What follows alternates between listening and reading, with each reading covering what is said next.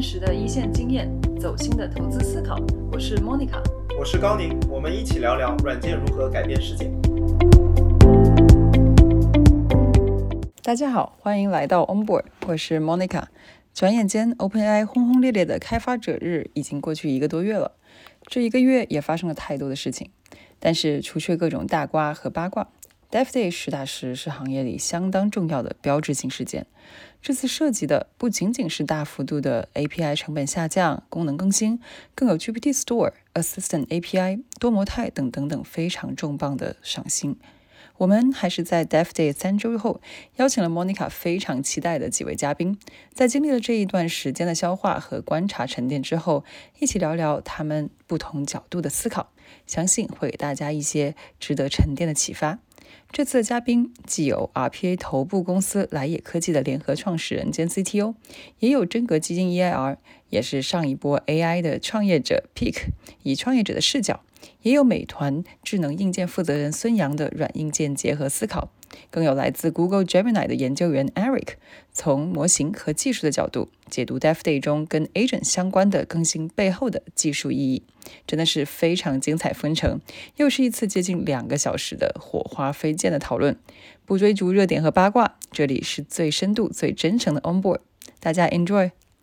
让每位嘉宾可以跟大家简单的介绍一下你自己，也可以简单讲一讲这个你是如何进入到 AI 这个领域的。每位嘉宾有呃加一个 fun fact，就是你最近看到的一个呃关于 AI 让你比较耳目一新的 idea 或者产品。大家好，我叫季超，朋友们叫我 Peak。然后之前创业的时候是做就是一个项目叫做 Maggie 知识图谱搜索，就是 Maggie.com。我是创始人，然后做了十年的 NLP，主要就是做开放领域信息抽取、信息检索，还有知识图谱构建相关的工作。然后被收购之后呢，就在一家 AI 公司负责这个 Retrieval Augmented LLM，也就是检索增强的大语言模型。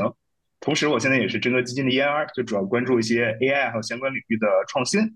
我进入 AI 领域的契机其实是比较自然的，就是我当时还在上高中的时候开发过一款 iOS 应用，叫猛犸浏览器，就是 Man Web Browser。啊，就一些上了年纪的听众可能还听过。就当时的情况，就是因为三 G 网络很慢，所以我花了很多精力去解决，嗯，两个问题。一个是就是正文的提取，就是通过上下文来分析，并只保留关键内容，这样就可以优化体验并去除广告所需要的这些开销。第二个呢，就是智能的预加载，就是根据页面元素去预测用户最有可能接下来点哪个链接，然后从而进行提前的资源的载入。然后咱们现在眼光来看，这就是很典型的两个 NLP 和机器学习的任务嘛。所以就是我很幸运，就是由于从产品切入，然后在可以说就在上一波 AI 的这个起点就入局了，然后就有幸就一直伴随着这个技术的发展，就是从呃由浅入深吧，就一直见证了从 Virtual Vec 到 LM 的一个历程。这是我进入 AI 领域的一个一个情况吧。对，然后呃说最让人最让我耳目一新的产品啊，对我觉得其实是一个老产品。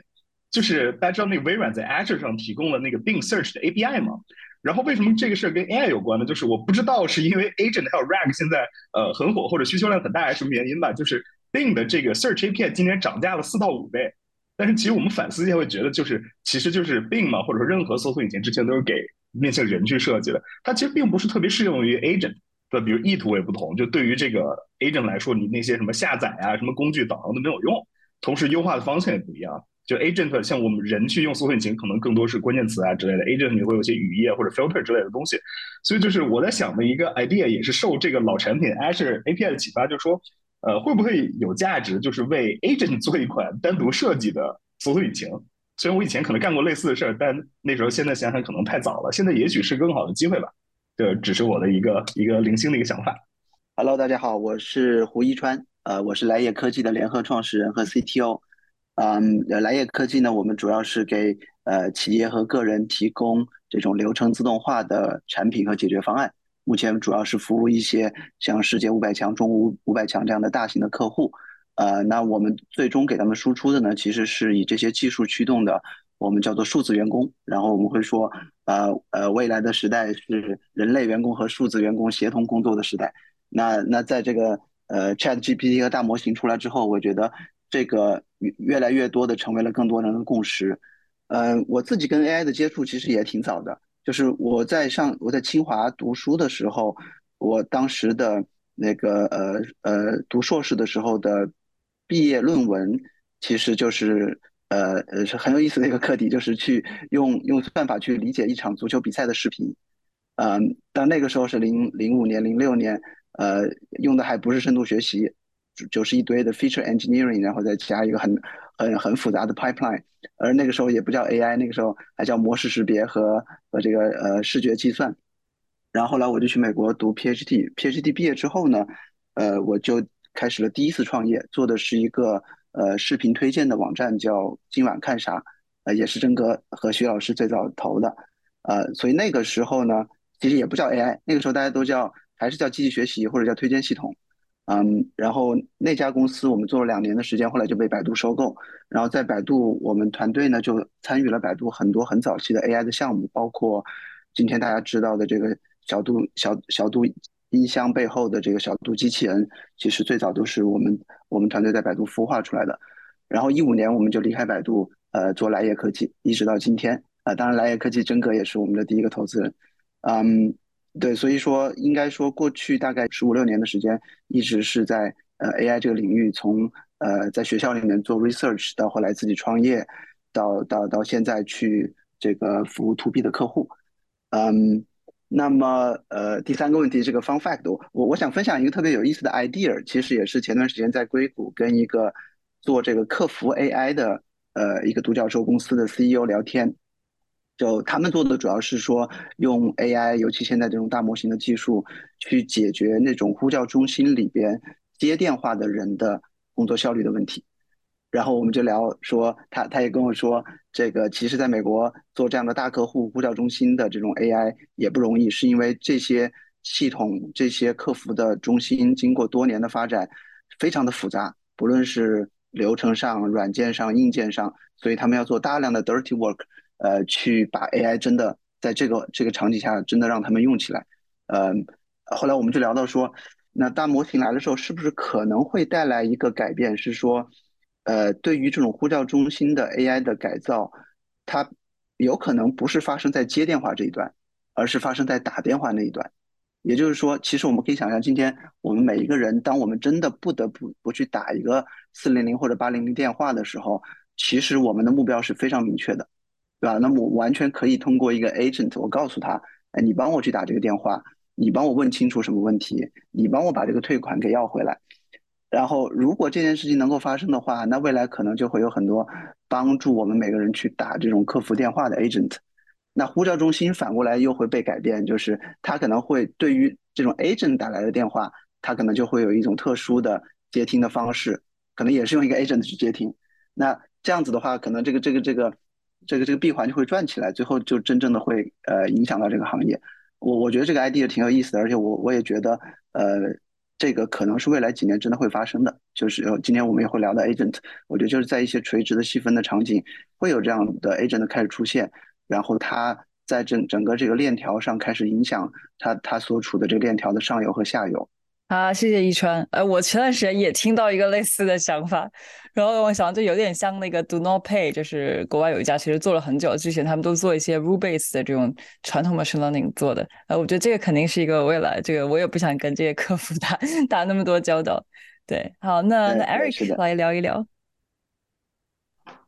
啊，Hello，大家好，我是 Eric 李。呃，今天非常感谢有这次机会可以跟大家一起来交流分享。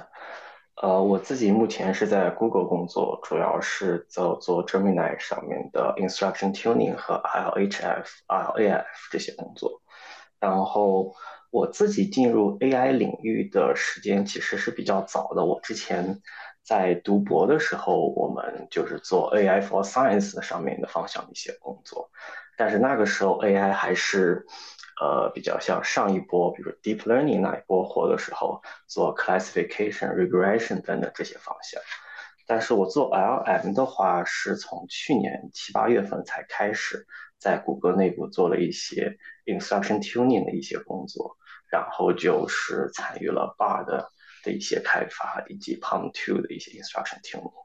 所以，呃，大概这是我的背景。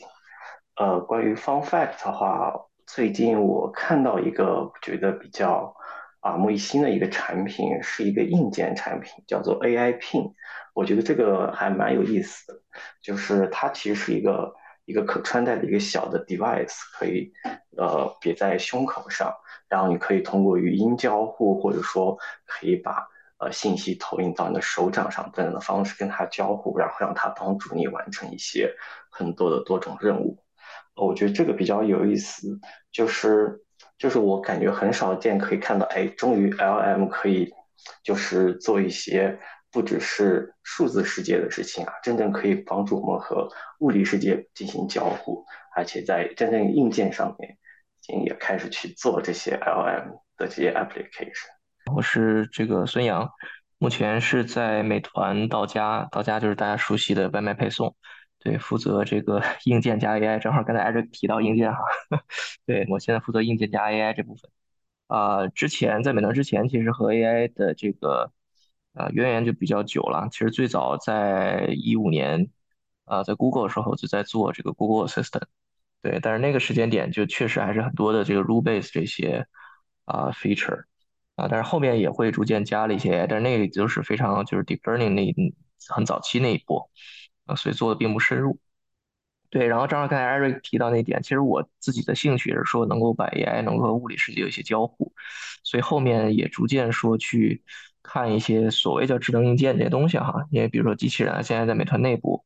啊，我们也有这个末端配送机器人那种项目，其实一直是希望说能够把 AI 和物理世界联系起来。谢谢谢谢刚几位的这个分享。那我们这个开始讨论正题了。在十一月六号的时候，对这个 OpenAI 开了他们的第一次这个 Dev Day。虽然说现场只有那么不到一个小时的这个分享，但是显然所有人都非常的关注。作为这个呃，我们今天讨论这个话题的这个 Opener，啊就让大家先从一个呃一个 High Level 来跟大家分享一下啊，你观看完之后是一个怎么样的一个感受？让你个人觉得印象最深的？呃，这个 updates 是什么？当然，如果我觉得也可以顺便聊一聊，可能因为我觉得大家最近肯定也看了很多这些网上的讨论啊和报道啊，就你自己的这感受跟大家这个网上的讨论对比的时候，也许会发现，哎，就是说被大家高估和低估的一些这个 updates 可能是呃是什么？对，嗯嗯，说实话，就是我看见这个问题之后，我脑子一复盘，我觉得就跟发布会之后的剧情相比，好像已经没有什么 特别称得上为惊艳或者说意外的。但是如果说从这个高估和低估的话，倒确实是有一些想法。就是整体上，我觉得可能 GPTs 就是那个 GPTs 或者叫那个 Store 这个概念，我觉得一定程度被高估了。但是呢，就是它的那个 GPT Builder 这件事可能被低估了。就是具体我觉得是这样的哈，就是 GPTs，我觉得它受限于这种就是交互形式。那么如果我是一个很认真严肃在做产品的人，或者说我是一个创业者的话，我肯定不太愿意被这一个框架所约束。也更不愿意被 OpenAI 这个平台所 lock in，所以你会发现，包括他在发布会上那些演示，比如演示我忘了是 Zapier 还是还是哪个，就是旅行相关的一个产品的时候，你发现可能用户刚开始是在 GPTs 这一个框架内进行了几轮简单的交互，然后更多复杂的完整的链路还是会跳到就是这个应用自己完整的一个独立的网站或者说一个 App 里头去。那如果是这样的一个情况的话，可能这个 Store 我觉得你可以说它是一个新的曝光的渠道。或者说入口，但我不太看好它能给开发者真正带来，就像苹果的 App Store 这种级别的收入和分润。所以我觉得 GPTs 这个 Store 可能一定程度被高估了。但是呢，这个 Builder 这个东西，我觉得是很有意思的。就是 Builder，大家咱们的大家是技术人嘛，可能会觉得就是 OK，不过就是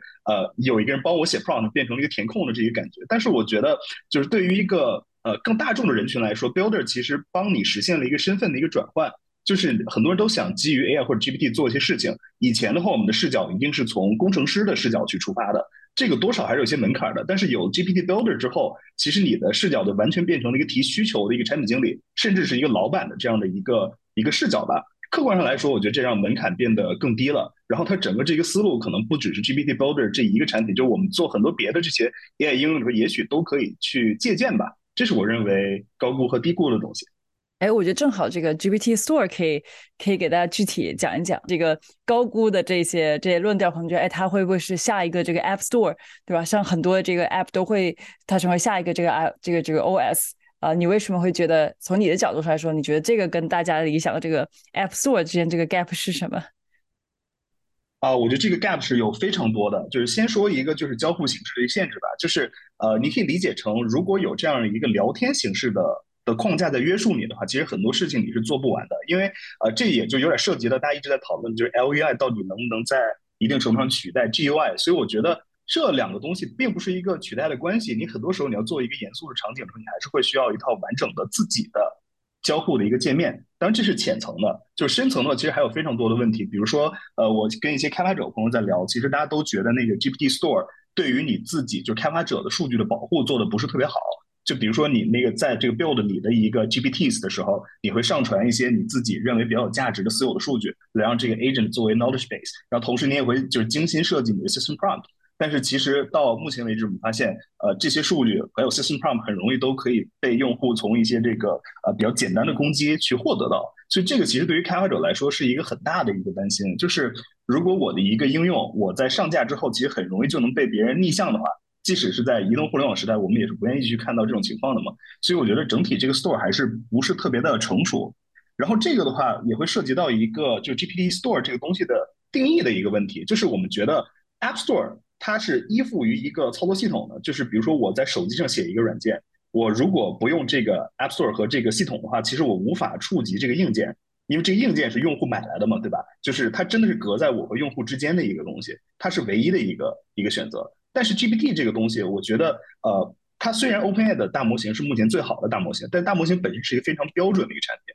所以所有的创业者都在思考，就说我如何把这个能力随时做好替换的这个准备，而这个我觉得是完全没有问题的，所以大家不会特别愿意把自己产品完全寄生在这个 Store 上，所以从开发者的意愿角度来说，也是有一些问题的。所以总结来说，就是我认为它还达不到 App Store 的原因就是三点，第一点就是交互形式是形式的限制是比较大的。第二点是它没有解决一些技术层面的安全和保护。第四点，呃，第三点就是刚才讲的那个，它其实不是一个绝对的唯一选择。这是我的观点。刚才所说的这几点，假设 OpenAI 去把这几点都做了，那有可能解决你刚才所说的这些问题吗？就你觉得这个是他一个他不能做还是不愿做的一个一一问题呢？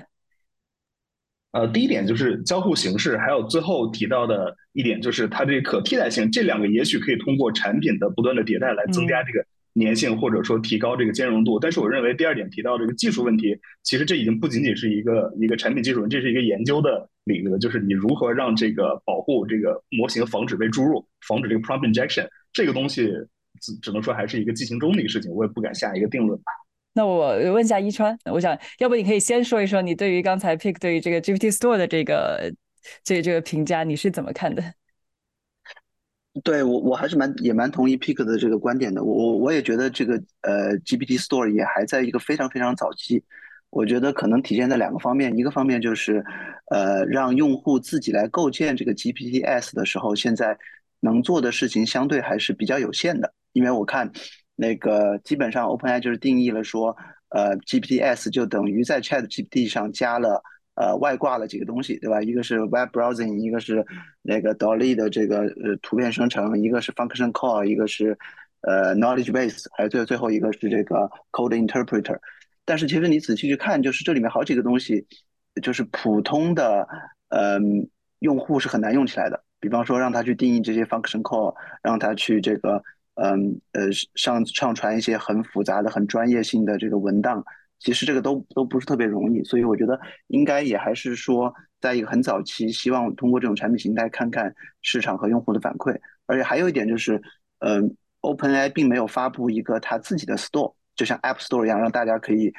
中心化的方式去寻找自己的这个需要的 GPTs，呃，而只是说大家可以构建出一个 GPTs，然后通过链接去分享给其他人。所以，我我我也觉得这应该也是他还没有完全，嗯，就是这个产品的 PMF 还没有验证之前，呃，他们希望通过这种快速迭代、小步快跑的方式去收集更多的反馈。当然，还有就是这个商业化，对吧？如果如果 OpenAI 或者微软未来真的要构建一个这样的 Store 的话，它一定要把背后的这个商业化的问题也要想清楚，不然的话就不会有开发者在这个生态里面去去去去进进行创造。我觉得就是其实有一个被低估的，其实是呃，就是 G P T Four Turbo，因为可能这个东西的出就大家都会预期是会有的，呃，但是其实在我看来，这次发布会上发布的关于 G P T Four Turbo 的，不论是价格还是相关的一些参数，呃，我觉得会对未来一年有，我觉得会有很大的影响。因为就从我们也作为开发者的角度来讲，嗯，过去我们会发现，在尤其在一些 to B 的比较严肃的一些场景下，呃，你真的要达到那个效果的话，呃，GPT 呃 three point five 是不够的。呃，那用 GPT four 呢，在过去就这个 Turbo 没有出来之前，有几个特别大的挑战。第一呢，就是它的价格还是太贵了，对吧？然后第二呢，它的这个呃呃这个 context length 也不够。然后第三就是它的那个响应的速度非常的慢。就所以说过去呃，包括我们自己在我们自己的产品里面做的一些呃功能，其实是非常依赖于这几点有大的突破的。不然的话，不论是从性能上、效果上，还是呃性价比上，都都都很难突破。那这一次呢，我觉得 GPT Four Turbo 就是在这个这几个方面就全面的突破了，只能价格大幅的加下降，对吧？就是它其实相当于那个一一二八 K 相相当于以前八 K 的是价格是降了降了三分之一，但如果你跟以前的三十二 K 比的话，是降了六分之一。那这个就是很我觉得很显著的一个一个价格的下降。然后另外就是它的这个康呃 context Lens 也也也提升提升了很多，然后同时它的性能也提升了。所以我是觉得这几点叠加起来，可以让之前我觉得处于观望的很多的开发者，呃，可能在未来的很短的一段时间内，找到很多的可以嗯规模化落地的这种应用场景，尤其是 to B 的一些场景，因为 to B 的场景，它对模型能力的要求，对这个 context lens 的要求，对性能的要求，对价格的敏感性都是比较高的，所以我觉得，我觉得这个是是会是被低估的。你刚才提到了两个，我觉得都可以 follow up 一下，就是一个是这个呃 context window，一般嗯，一川可以跟大家简单介绍，对于可能对这个还没有那么有概念的这些听众啊，就到底什么是一个呃大语言模型的这个 context window？那现在它提高从原来的这个几十 K 的提高到现在的这个一百一百多 K，我应该怎么理解这个一百多 K 到底意味着什么？对，好的，就简单的理解，其实 context context window 就是。当我们使用这个模型的时候，我们能够输入到这个模型里面的呃这个文本的长度啊。那以前以前的这个 GPT-4 是有八 K 和三十二 K 这两个版本，然后八 K 是用的比较多的，因为三十二 K 那个确实太贵了，也就是说是八千个 token 和三万两千个 token。那么现在它是一次性的扩大到了一百二十八 K，相当于十二点八万个 token，所以这个是像如果是跟那个八 K 的比的话，是有呃十六倍的提升的。这个其实是一个数量级的提升，那这会带来一个什么大的样的样的这个影响呢？就是，就如果大家只是把这个用在一些相对简单的，比方说 to C 的场景，假如我我是要做一个呃聊天机器人，或者我要做一个呃举举个例子，比方解决这个客服场景下的这种意图识别的问题，那其实 context length 不会不需要很长。但是如果要解决一个很复杂的问题，这个复杂的问题，举个例子，比方说是要去理解一篇。呃，很长的文档的内容，那这个文档很容易其实就会超过八 K，甚至甚至三十二 K。就我我举一个实际的例子啊，就是我们在我们的产品里面有一个呃用到大模型的能力，是用大模型去做呃文档的理解和信息收取。然后这个文档呢，在 To B 的场景下有很多类型，那里面呃呃很有代表性的一种呢，就是各种票据，比方说就是这种呃 invoice，对吧？大家就知道 invoice 其实它可以很短，也可以很长。就我们会发现，我们之前服务的很多客户，他们的上上游的供应商给到他们的 invoice，有的时候长到，呃，可能你连这个三十二 K 的 window 都不够，就是因为那个 invoice 里面内容太多了。那那这种情况下，你就必须要通过呃有更长的这个 context window 才能够支持这样的应用。呃，我觉我觉得这是这就是一个典型的例子。嗯，对，我对我我就做这么补充吧。从一个呃，从技术的角度来说，就是这样的一个 context，就是 context window 提高到这个呃这个一百多 K 的这个量级，它真正的难度在哪？就我们现在研究来看的话，这个天花板可能呃可能又会在哪？这个核心的挑战到底是什么？从一个呃可能模型或者技术角度，那这个因为大家都在卷嘛，那我们想说到底这个卷的这个最后的这个到底拼的是什么？呃，inference 的这成本能够降到多少？就大家看到这个它 OpenAI 可以降到那么多，我就从呃，从技术角度，你是怎么看待这两个啊？为什么 Open 能够做到这样的能力？OK，呃，我觉得先 con 呃 context window 那边，我想先分享一下我的感觉，就是刚才一川也讲了，就是长的 context window 会有一些更多的一些应用。我自己也能想到，比如说真正，比如说到一百二十八 K 是现在 GPT 四现在能淘宝做到做到的呃 context window length，那这相当于大概已经有三百页的一个 PDF。那我能想到就是说，其实呃，比如说这么长的一个 context window 的话。那可能去做一些，就让 LM 帮我们去做一些数据分析，可能就是一些，避免让它成为一种可能，或者说做一些 personalization 个性化的 LM，你就可以把很多的不同的每一个就是千人千面的这些信息都放在这个 context window 里面，然后以及还有就是 education，比如三百页大概相当于是我们的一本教科书的厚度，所以我觉得。我觉得 long context window 是一个很重要的事情，就是能解锁很多很多应用的场景。然后回到它的它的就是技术难度的话，我觉得它我觉得比大家想象的要难一些，因为可能我们会看到现在可能 OpenAI 发布的是一百二十八 K，但其实，在学术界其实大家提也提到了很多方法。去，比如说有两百 K 甚至一个 million 的 token 这样的 context window，但是其实我觉得这边除了只是看这个长度这个指标来看，我觉得还有一个就是模型本身的这种信息检索的能力也是很重要的。比如说你在比如说这样一百二十八 K 的这样一个长档里，你真正去准确的检索出我需要我需要用到的那个知识或者那个信息，我觉得这本身也是一个。Matrix 需要去考量的。我最近也看到有一些人在分析，哎，不同的 LM，他们在这种很长的了 long context 情况下，大家怎么去，大家去真正在这种长文本中检索出我想需要信息这种能力来看的话，GPT 四还是表现最好的。所以我觉得技术上就是不只是提高 context window 的长度，而是而且。能够让模型在这么长的 context 中能够准确的找到信息，然后去整合，这是是很重要的。我觉得这个技术上是比较难的一点。呃，然后降低 inference 这边的话，对我 我们也在思考，就是它是怎么能够把 inference 成本降这么低。可能我觉得我目前能看到主流的方法就是做一些 quantization 或者 distillation 的这种方法。比如说，把一个大的模型，它的呃，它的它的参数可能从呃，把它做的比较更精简一点，比如说从 float 变成 int 等等之类。然后 distillation 也是感觉大家会经常做的事儿，可能 GPT 四可能 maybe 是一个很大的模型，然后他们 somehow distill 到一个 GPT 四 Turbo，which 可能是一个比较小的模型，这样也是一个降低成本。inference 成本的一个方式，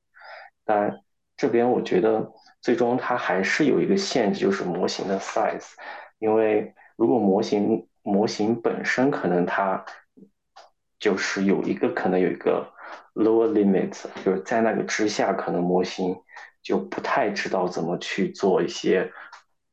呃推理啊，或做一些呃规划等等这些能力。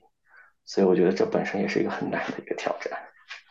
我刚才就想 echo echo 一下 Eric 刚才讲的那个，就关于 context window 内对于关键信息 retrieval 这块儿啊，这个我刚好看了一篇很很有意思的一个 paper 是 NVIDIA 前一阵写的，叫做 retrieval meets long context LM。就因为咱们刚才在讨论 long context 时候，我们都在讲一些可能稍微有点极限的场景吧，就是我们要一次让他看特别特别特别长的这个。的文档，然后这篇 paper 就是作者有一个很好玩的一个观点，就是说，当那个模型本身足够大的时候，就是即使你没有用满这个模型整个它所能声称的 claim 的这个 context length 的话，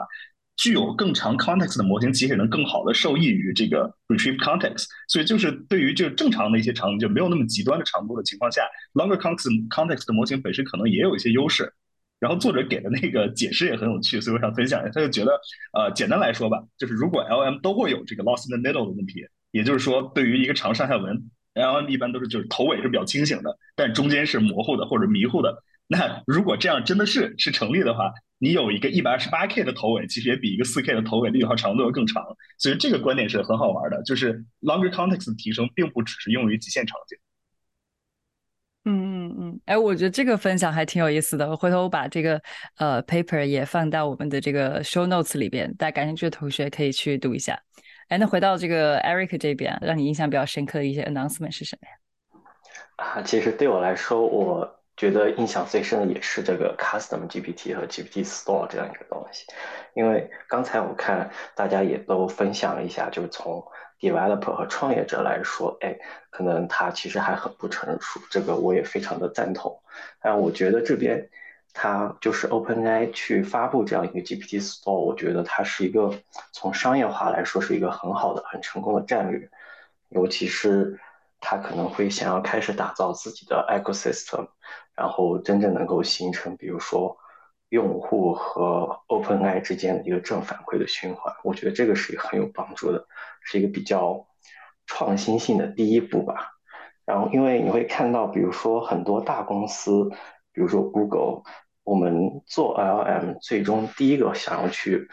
landing 的还是说公司本身自己的一些产品，因为这对我们来说是比较 low hanging fruit。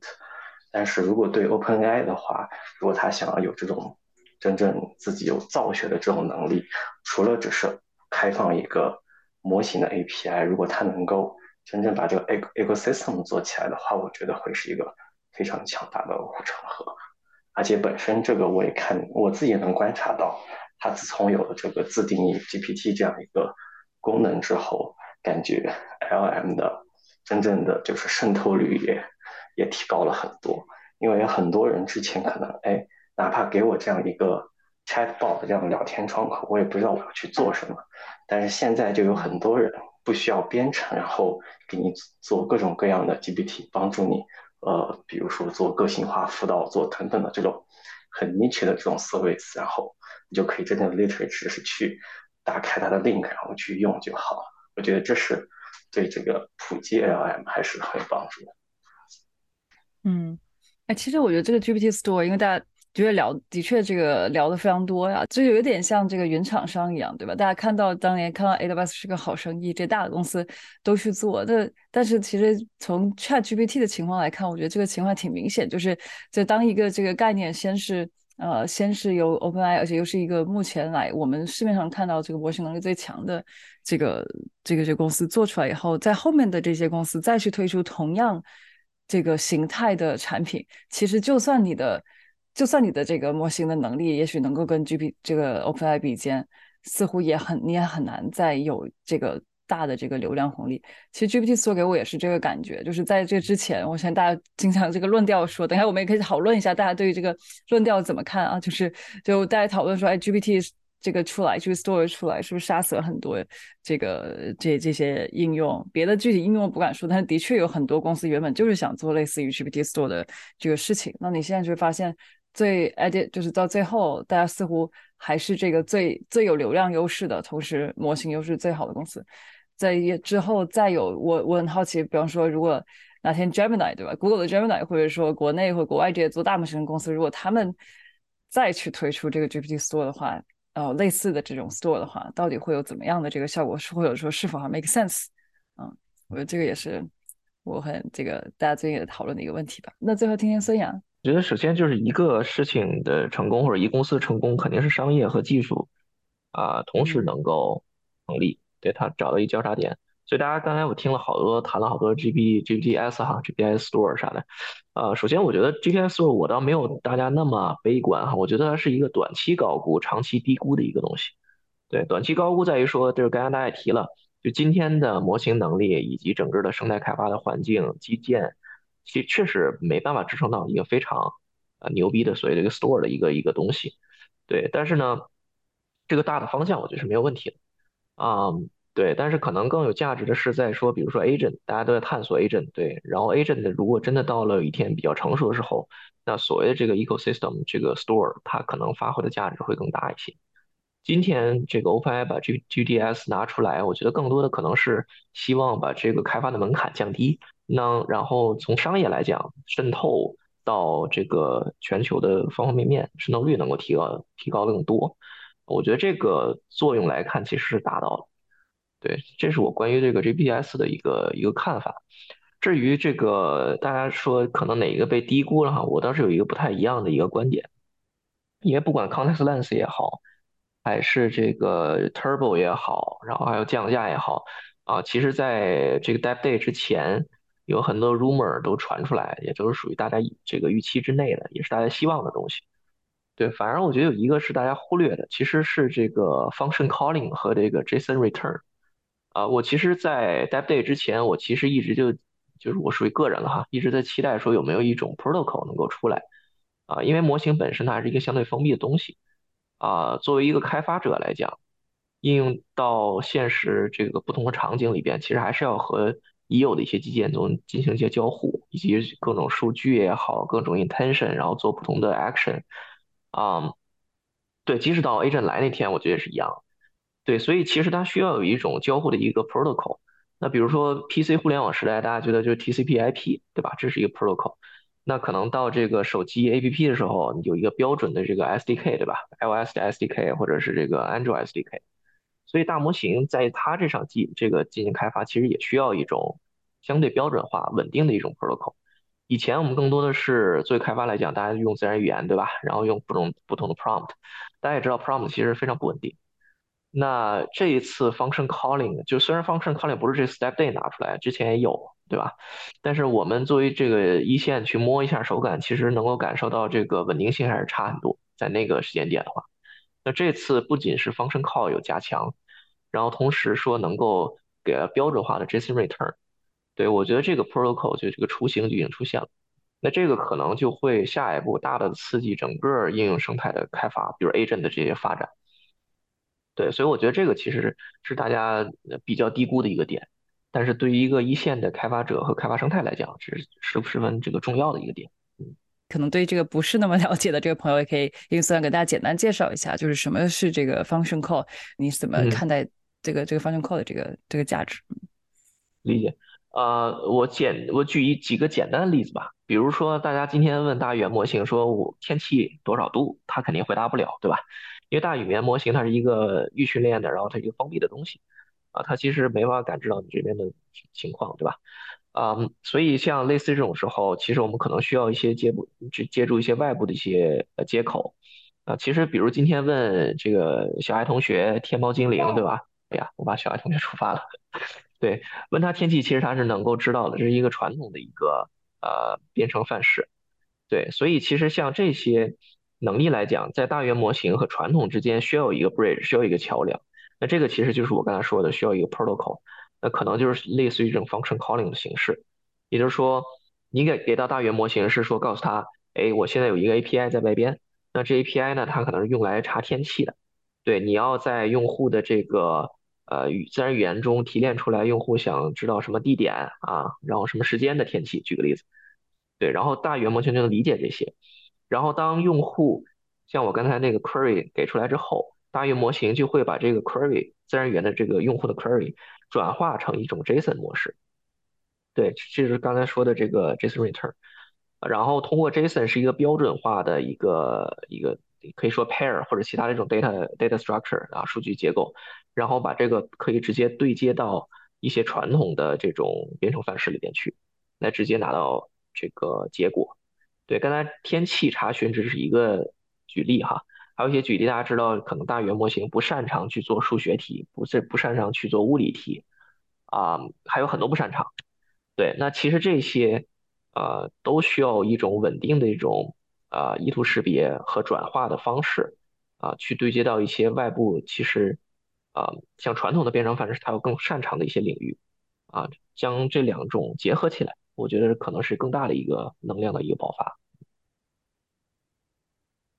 嗯，非常感谢孙杨的这个这个分享啊。其实我我还有一点意外，就大家好像这大家提到的几点里面，好像没有怎么提到这个这个 agent 的呃 agent 的这个能力啊。就是我好奇大家对于这个这一次的这个 Dev Day 里边，呃，跟这些跟 agent 相关的这些 announcement，大家是大家是怎么看的？我觉得要不我先问问 Eric 吧，因为我知道 Eric 之前我们也探讨过不少 agent 的话题。嗯，对我自己也是一直比较看好 agent 这一个方向。然后我觉得其实一个就是说一个好的 agent，首先它其实需要一些 foundation 的一些能力的，比如说它能够真正的通过自然语言来理解这个用户的需求，然后 instruction following 这种能力，还有就是很强大的这个逻辑推理的能力，比如说如何把一个很复杂的任务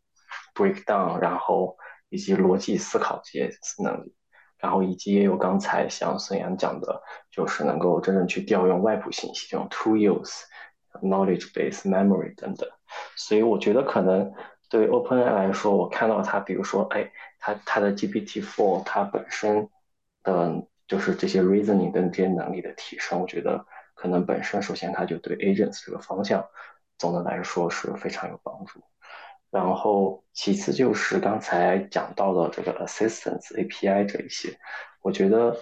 就是 function calling 这个还有 JSON 呃这种 format 这种，确实这些对于我觉得对于 developer 层面来说是非常有用的。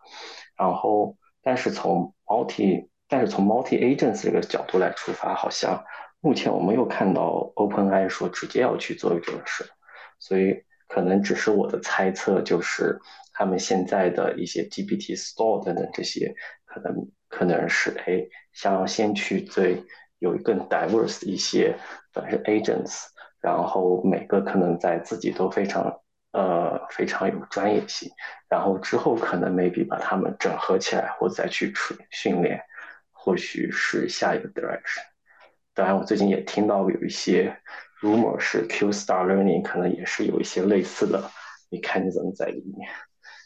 很多创业者都说：“哎，到底呃，你们所谓的这个 agent 到底到底是到到底是什么？它是不是就是一个更智能化的这个这个 RPA？真正它这个足够大的这个呃应用场景应该有有哪一些？”我觉得就这个话题，我觉得要不请这个一川来聊一聊，因为我觉得你们应该是对这个话题很有发言权。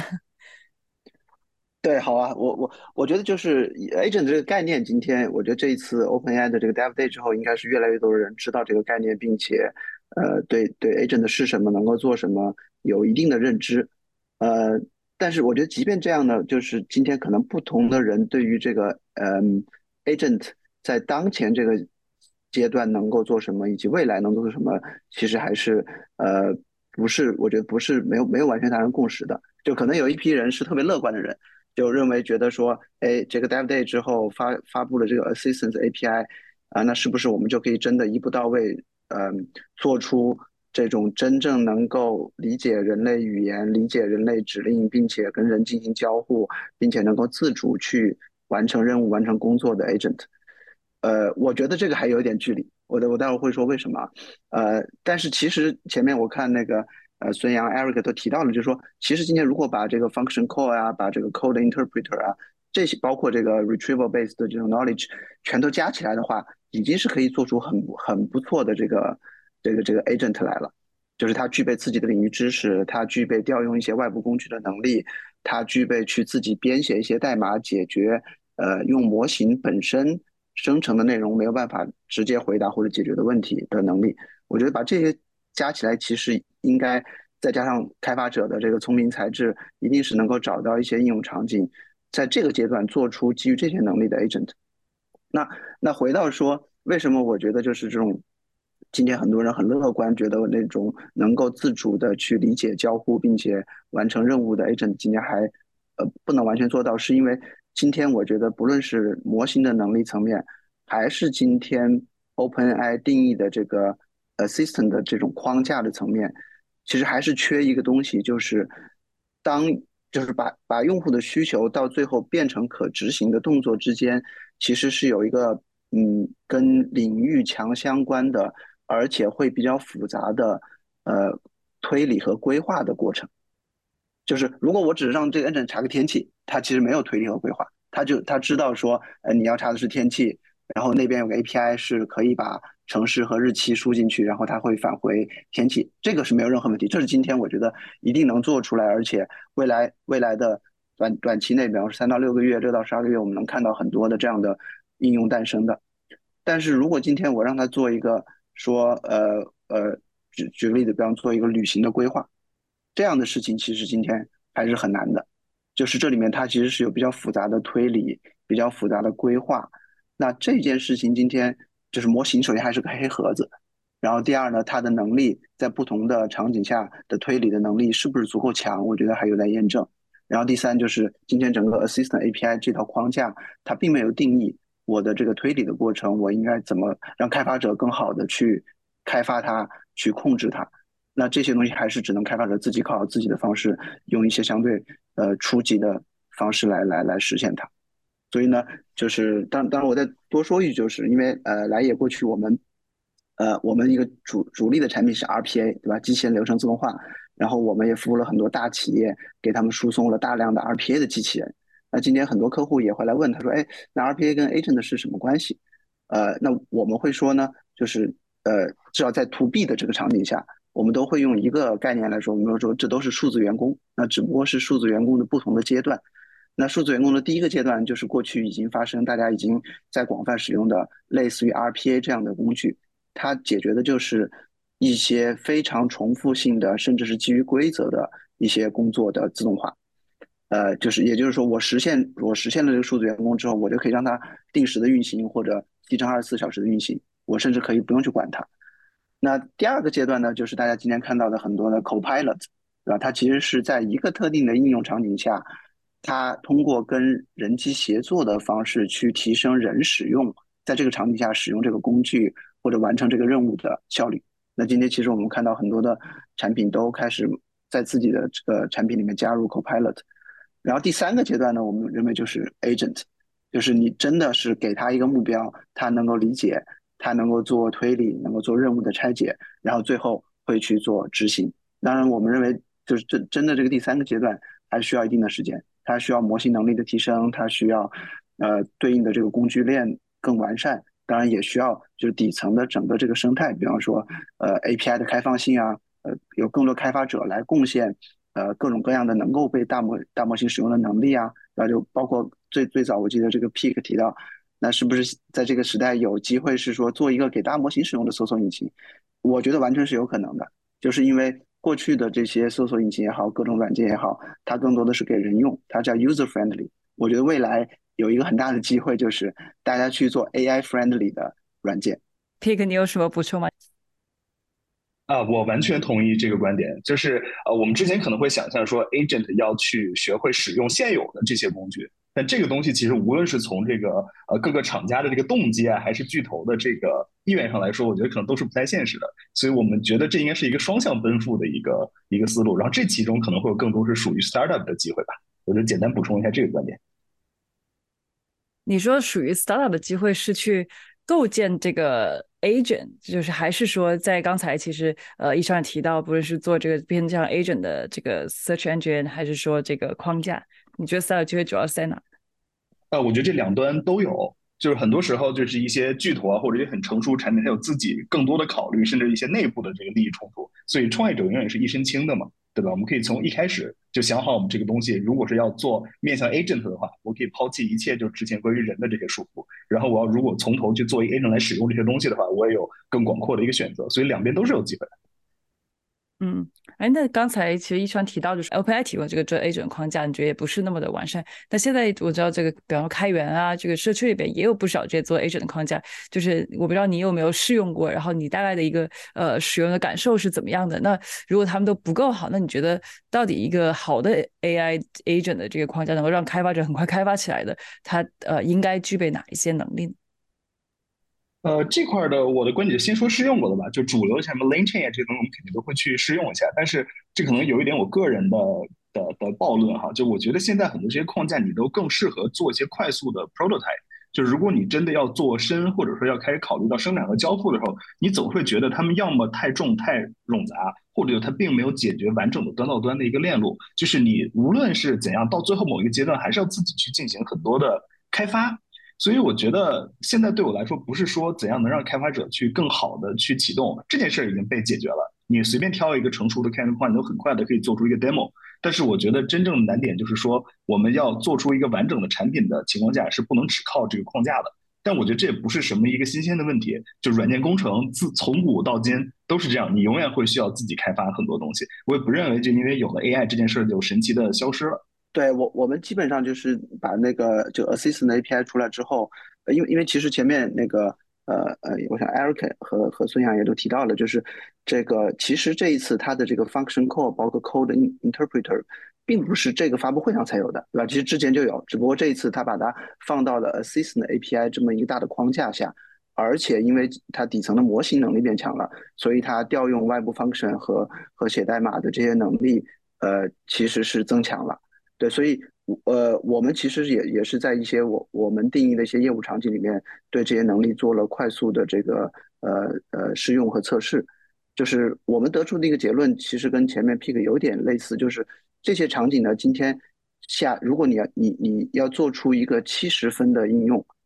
应该是可以的。但是如果你真的要把它做到八十分甚至九十分，还是有大量的工作要去做的。这些工作就包括说。呃，比方说你的知识库的数据，你要做的非常非常的全面和高质量。比方说你的这个你提供的 API，可能以前呃，如果你你是面向你的这个呃呃用户或者开发者提供的 API，可能就不一定够。你要更细的颗粒度，然后有更完善的描述，使得这个大模型能够更好的去去去去通过 API 跟跟外部的这个数据也好，外部的工具也好进行互动。呃，所以这里面其实。从七十分到九十分，虽然只是二十分，但是这里面我觉得还是需要有大量的工作去做的。可能未来这也是一个机会，就是很多，呃，会给很多这个创业者在这个基础上去做，呃，一些新的工具或者一些新的工具链。当然，我觉得还还有一个更大的机会，其实是说，嗯，OpenAI 现在把这个框架定义出来了，但是它所有的东西都是闭源的。那在开源的生态里面构建出一个类似，甚至比它更灵活的，借助开源社区的力量，把这个整个框架迭代的更快。呃，我认为这也是一个很大的机会，因为尤其是在 To B 的场景下，我们会接触到很多客户说，哎，我们呃这个试点的时候，我们是愿意去用 OpenAI 的整个这一套这一套 API 和 infrastructure 的。但是如果真的要在我的企业里面去用，有没有可能是基于这个呃某一个开源模型，但是是做同样的事情？那这里面我觉得也有很多的机会。目前有你，你有看到效果相对比较好的这个开源的模型框架？开源的其实就是首先是就 LangChain 是比较早的嘛，但是它它我觉得不是完全不是往往这个 agent 这个方向走的，它其实更多的是说是大模型的开发工具，对吧？我更快的把大模型用起来，然后最把这个呃 RAG 能够能够 set up 起来。就我我看到的有几家。也是在硅谷的创业公司，他们是在往这个 agent 的方向。呃，我印象中之前有公司好像叫 Fixie，然后还有还有几家类似的公司，都是往往这个方向，就是说往真正往 agent 的方向，基于这个开源模型去构建一套呃框架或者是这个工具工具链。对，Fixie 这挺有意思，Fixie 也是挺早期的，但远在 agent 这个概念出来之前，就就出来的一家一家公司，应该是去年还是年年初就就出来，也是 Google 呃 Team Experience 的几个人出来做的。感兴趣的朋友，我看他们最近，尤其在 agent 这个概念被越来越多人接受以后，有不少的这个 update。感兴趣的朋友呢，也可以去去那个分享，呃，去去看一下。我们也把他们公司的这个 link 放在 show notes 里边。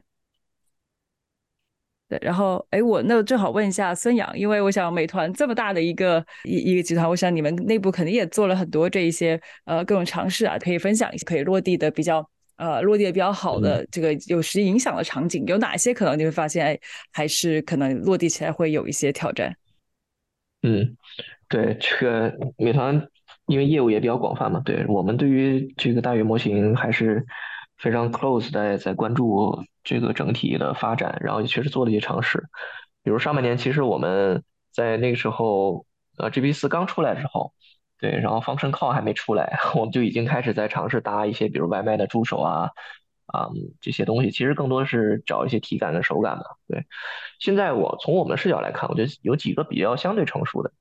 啊，一个就是对于内部的流程的优化，用来降本，我觉得这是 OK 的。啊，不管它是比如像 Midjourney 这种生图哈，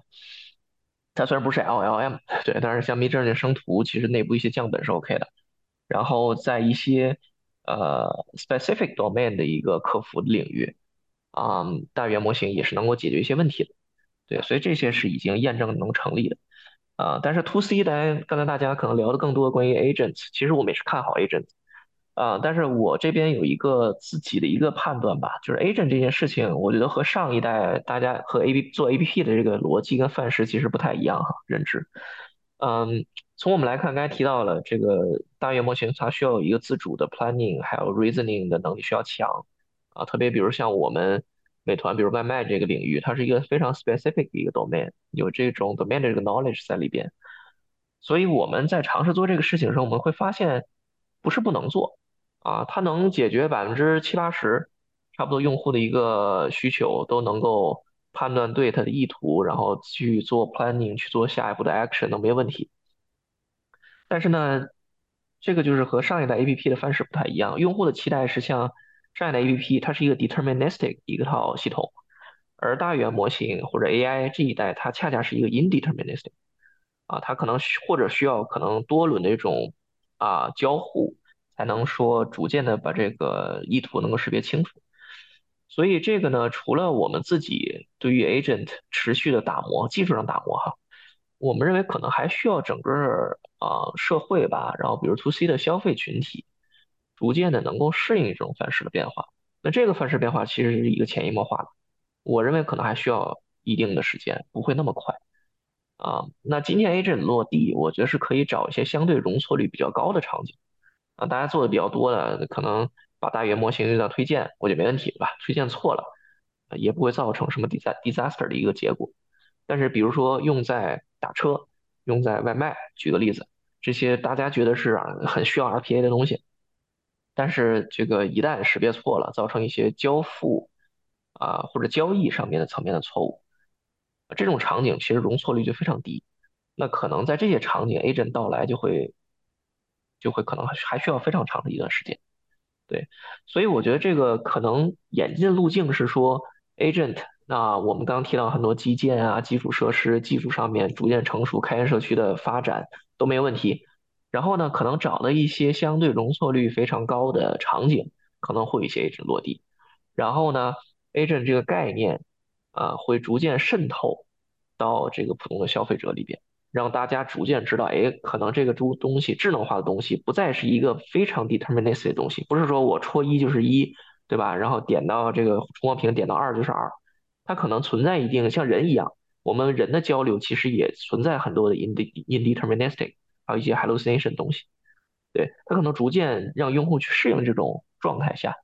然后可能 agent 才会逐步逐步的进一步的扩大，对我是这么判断这个事情。现在在啊，你们内部你觉得 agent 已经可以落地，或者说很也许很快可以落地的一些呃一些场景是怎么样？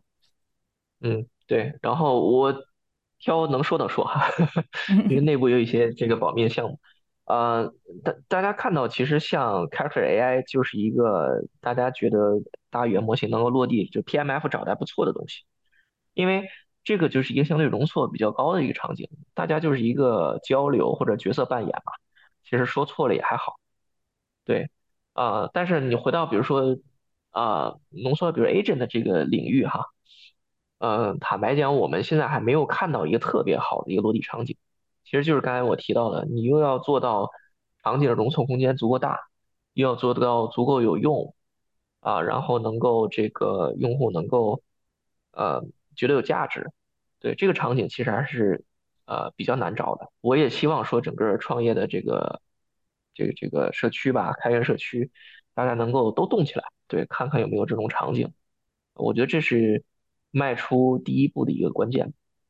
好呀，对，如果说我想这个领域的这个信息很多，如果说什么感兴趣、感兴趣的朋友，你们如果看到了比较有意思的 agent 落地的场景，可以分享在这个这个这个评论中。呃，那我最后关于 agent，呃，我再问一下 Eric，这个模型的这个呃能力对于整个 agent 来说是很核心的。呃，而且大家也发现，那么多做大模型的公司，你会发现在聊天上，可能大家的这个是真正的差距也许没有那么大，但是一定呃到到了这个作为 agent 的这个。呃，这个 reasoning 的能力上，发现呃，这个 GPT four 还是比大部分的这种大模型的公司还是要强很多的。所以，我想 Eric 可以呃介绍一下，就到底这个呃为什么在作为 agent 的这个呃这个把 LM 作为 agent 的时候，就为什么各家的这个反而会突现出比较大的这个差距？要获取这个成为一个足够强的一个 agent 的 foundation model 这个能力，它主要来自于主要来自于哪儿？包括我们最近也看到，比如国外有家叫 Inbuild 的公司，对吧？他们还包括 Adapt 推出了这个，说我这个 foundation model 是专门为 reasoning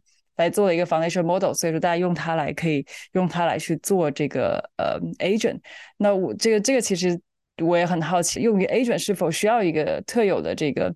呃 foundation model，还是说其实我们其实就是一个 general 的 model，其实最强的啊？你听 Eric 分享一下。对，呃，我觉得如果作为一个 agent LM 的话，我觉得主要是有两个能力都是。非常重要的。一个就是 Monica 你讲的 reasoning 的这个能力，包括之前一川也提到过，就是真正如果给一个复杂的任务，那我比如说，哎，帮我去制定一个旅行规划，我能够去 break down 我的 task，比如说我可能先要去考虑一下天气，还要考虑一下机票，如果我自己还有预算的限制的话，那这些都要考虑进来。我觉得这个是非常是非常复杂的推推理的能力。因为这个是 LM 必须需要具有的。当然，我们现在也看到，包括 Monica 你提到的一些专门做一些 reasoning 增强的 LM，或者也有很多一些呃学术界也有一些方法去努力去提升 LM 的 reasoning 的 capability，包括产生一些更多的 data，或者呃做一些更多的一些尝试。呃，但另一个方面的能力，我觉得也很重要，就是说是对每一个就是呃 to 或者 function 的一种理解的能力，我觉得它也是同样重要的。尤其是说，比如说我的 agents 要做一个很复杂的事情，它可能需要考可能很多个呃不同的 function，比如说啊，我要得到天气的天气状况怎么样，我想知道旅行的票价怎么样，我想知道酒店的信息等等这些。那我觉得。尤其是如何把多个 tool、多个这种 function call 这种有机的结合在一起，我觉得这本身也是很复杂的能力。你可以想象，我如果让 LM 去学一个 function call，那可能相对比较简单；但要学第二个 function call 的话，他要学会第二个 function call 本身的一些是做什么的，同时他要最好能学会，就是他如何和第一个 function 更好的有机再结合一起。那么这样等到学第三个、第四个的话，会发现这个的复杂度是呈指数增长的，对，所以我觉得这两个能力是真正以后能做到一个很好的一个 agent 可能必须需要的。所以这个能力是一个 foundation model，就是你这个训练数据量到了一定的程度，这个它就自动会涌现出来一个能力，还是说在你的这个数据上，或者说在呃，后面的可能 SFT 或者说 RHF 这个这个阶段，再加上再加上的一些能力呢，我们应该怎么去理解这个能力的来源？对，我觉得这个两方面都有。第一个是模型的 size 一定要相对比较大一些，不然它本身的 reasoning 能力目前来看是会有限制的。另外一个就是 data 方面说的，那需要呃知道需要让模型。知道这个 function call 他们怎么去最好的 interactive 的去完成一个 task 是最优解等等这样。那这个真正在技术上面，哎，如果应该是要在 SFT 这个部分做，还是 RL 这个部分做，我觉得这个还是一个比较 open 的 question。但是我觉得确实数据和模型这两个还是都是很重要的。Training 一个 agent 需要什么特别的数据吗？还是说就是 train general general 的这个 reasoning 能力的数据？呃，general 的 reasoning 的数据是也训练 general 的 reasoning 是需要一些数据的。比如说，你看到现在大家都在让 LM 去做呃解数学题、解物理题的这些 reasoning 的数据有很多，但 train agents 的话，我觉得这个就需要看你本身。他自己会 support，会支持哪一些的方式，哪些 capability。比如说，你如果想让 agent 学会，哎，去调用一个 search，呃，搜索引擎，那你需要教他会用这个工具，或者说你需要想让，呃，agent 去知道，哎，怎么去靠一个，比如得到天气的一个信息等等这些。啊，有一些做 prompting base 的方法，但是我觉得如果真正想要把多个这种外部信息的这种 function call 结合在一起，可能还是需要去真正去 tune 这样一个 LLM。下一个话题就是，我觉得延续前面我们讲的这个呃。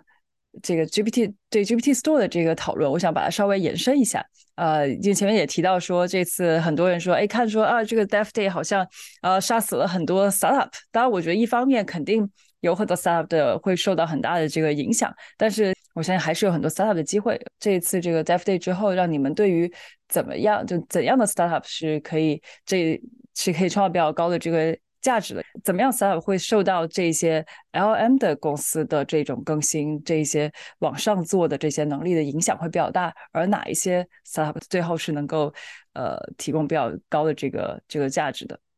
首先，呃，我觉得对于创业这件事情呢，就是首先大语言模型长期发展路径上，你肯定不能在这个路径上去创业。对，这是第一个要领。我觉得赛博奥特曼之前也说了，对我会看啊另外一个方向哈，这个其实。我会觉得大家关注非常多大语言模型本身，但是我觉得忽略了、低估了整个大语言模型带来的交互的变革，因为这是第一次啊。因为我以前是做 Google Assistant，但是我不觉得 Google Assistant 那个是由技术带来的这个自然语言交互哈，因为那个还是非常传统的用 Rubase。但是我认为这是第一次能够将自然语言通过技术泛化到方方面面，然后做去啊去做交互跟交流，嗯。所以，我我会更看重说整个交互变革带来的，啊，作为创业来讲带来的一些一些机会。嗯，大家今天还是在用电脑，对吧？然后跟 Character AI 去聊，跟 GPT 四去聊，用手机。但是大家知道，像这个手机，对它其实并不是天然的为打字而设计的，它其实更啊通过触摸的这种交互啊，它其实是更希望通过去用点触滑动。来去呈现信息，对，比如说我们今天在微信上，对吧？然后去找一个朋友去发一个信息，打开解锁，打开微信，通过触摸屏滑动找到对方，然后打字，大概是这么一个流程。但是自然语言交互，啊，嗯，我再我再延伸一下，就刚才这种呃流程下来，其实是对于呃人的意图没有一个准确的判断，对，以前没有技术能够做到这一点。所以它需要说通过触摸屏滚动来实现人脑中的意图，以及找到比如某个人对吧在发信息，而大语言模型通过自然语言其实就能够把人的意图识别的非常清晰了，啊，呃，比如说正常我们人的与人的沟通就是说啊，我就说 A 哈小 A，对我说这个你几点钟来回家吃饭啊？正常人的交流其实是通过自然语言交互能够识别出意图来，那我觉得大语言模型这个在交互层面就是一个非常大的一个跃进的变革，啊，就像我刚才说那句话，比如小 A 你几点钟来吃饭，那给到 GPT 四今天能第一能识别出小 A，我是要小 A 小 A 发一条信息，第二一个这个信息可以通过自然语言这种交互可以直达，我完全省忽略掉比如说解锁手机、打开微信，然后找到人等等等等琐碎的这种。呃，步骤，刚才其实我们提到 agent 也是，比如说我今天要打车，对吧？我现在在在家里边，参加这个远程会议，我要打车，一会儿要去公司。那今天我要通过触摸屏打开手机，打开滴滴，对吧？然后等等等等。那其实对于一个如果你有人的这个人助理的话，其实你只要语言跟他说一句，对，所以它整体上我觉得更。大的是一个交互上的一个变革，从长期来看，所以它可能促进的催生了某种新的智能硬件的出现。我们在今天这个节目这个早期时候看这个 Eric 也提到这个 AI Pin，对我其实个人也是非常看好这个方向，因为手机也好，电脑也好，它不会消失，它不是一个替代关系。但是我认为有非常大的一些呃，今天花在呃 PC 和手机上的时间。其实可以用一种新的 AI 形态的硬件来去替代，啊，而且会使整个这个效率啊以及这个体验感会大大提升。对我觉得对于创业来讲，这是一个非常好的一个方向啊。哎，那我好奇就是你看到 AI 片以后，你的感受是什么？你觉得它有哪些呃让你觉得有启发或者惊艳的地方？哪一些你觉得它还离你所想要？呃，你刚才所描述的那个愿景，你觉得还有 gap 的地方？嗯嗯嗯，我觉得它是一个非常好的尝试哈，我我不认可它是一个最终形态的样子，但是我觉得是一个非常好的这个尝试，通过 AI native 来重新正向设计一款硬件，然后可穿戴，对吧？然后和物理世界有交互啊，然后就长期来讲就是你一个贴身的随身助手，像我刚才说提到那些场景，其实未来这个 AI Pin 都能干啊，尽管它今天可能能力还受制于这个大模型本身的这个能力还还不能够。泛化的那么强，但是我觉得是一个非常好的 first step 一个尝试，啊，但是我我觉得今天大家有点低，就就可能一些比较敏感的同学能够觉得说这是一个很好的方向，但是我觉得大部分人，我我听到的，我包括朋友哈，我去聊了一下，大家都觉得这是一个非常 disaster 的一个产品，啊，也不无道理，有他们的道理所在，但是我觉得整体这个 AI Pin 整个发布的这个流程，这个 marketing 其实本身也是一个挺失败的一个一个状态。因为它当天的这个发布会，这个 release 这个发布会，呃，其实讲了非常多的场景，但是没有找到找到一些能够非常 attractive 对吸引人的一些这个 PMF 啊，所以大家觉得说我为什么要买花那么多钱，对吧？买这么些东西，然后能力也不如手机，它又替代不了手机，我为什么要买？对，但是我觉得我自己的判断，我的本质的判断是这个东西它和手机并不是一个纯替代的关系，然后。啊，这个 AI Pin 我觉得更多的是说有非常多的物理层的交互，因为手机是没办法做物理层交互的。它手机放到大家口袋里边，对吧？它不知道啊，你今天吃了多少卡路里，如果你真的健身的话，啊，以及说在什么场合啊做什么样的事情，大家可以想象一下人，对吧？你假设大家每个人抛开成本的这个约束哈，每个人都有机会去 hire 一个助理。那这个助理其实是每天跟随着你看到你所看到、听到你所听到的，他有足够多的 context，就物理世界的 context，所以他能够当一个好的助理啊，加上他自己的这个 reasoning，这个这个头脑比较灵活哈，对他能够成为一个好的助理。大家想象一下，如果 AI 今天 agent 也好，或者大语言模型也好，被封锁在一个手机里或者 PC 里，它和物理世界完全没有交互，它没办法成为一个好的助理。对，所以我觉得 AI Pin 的最大意义的价值是说把 AI 真正带到了物理世界来，这个是我看到最大的一个价值。当然，未来它的形态可能会演进，未必未未必是一个 AI Pin 的形态啊，特别是在国内，可能是大家觉得像执法记录仪一样，未必是 AI Pin 的形态。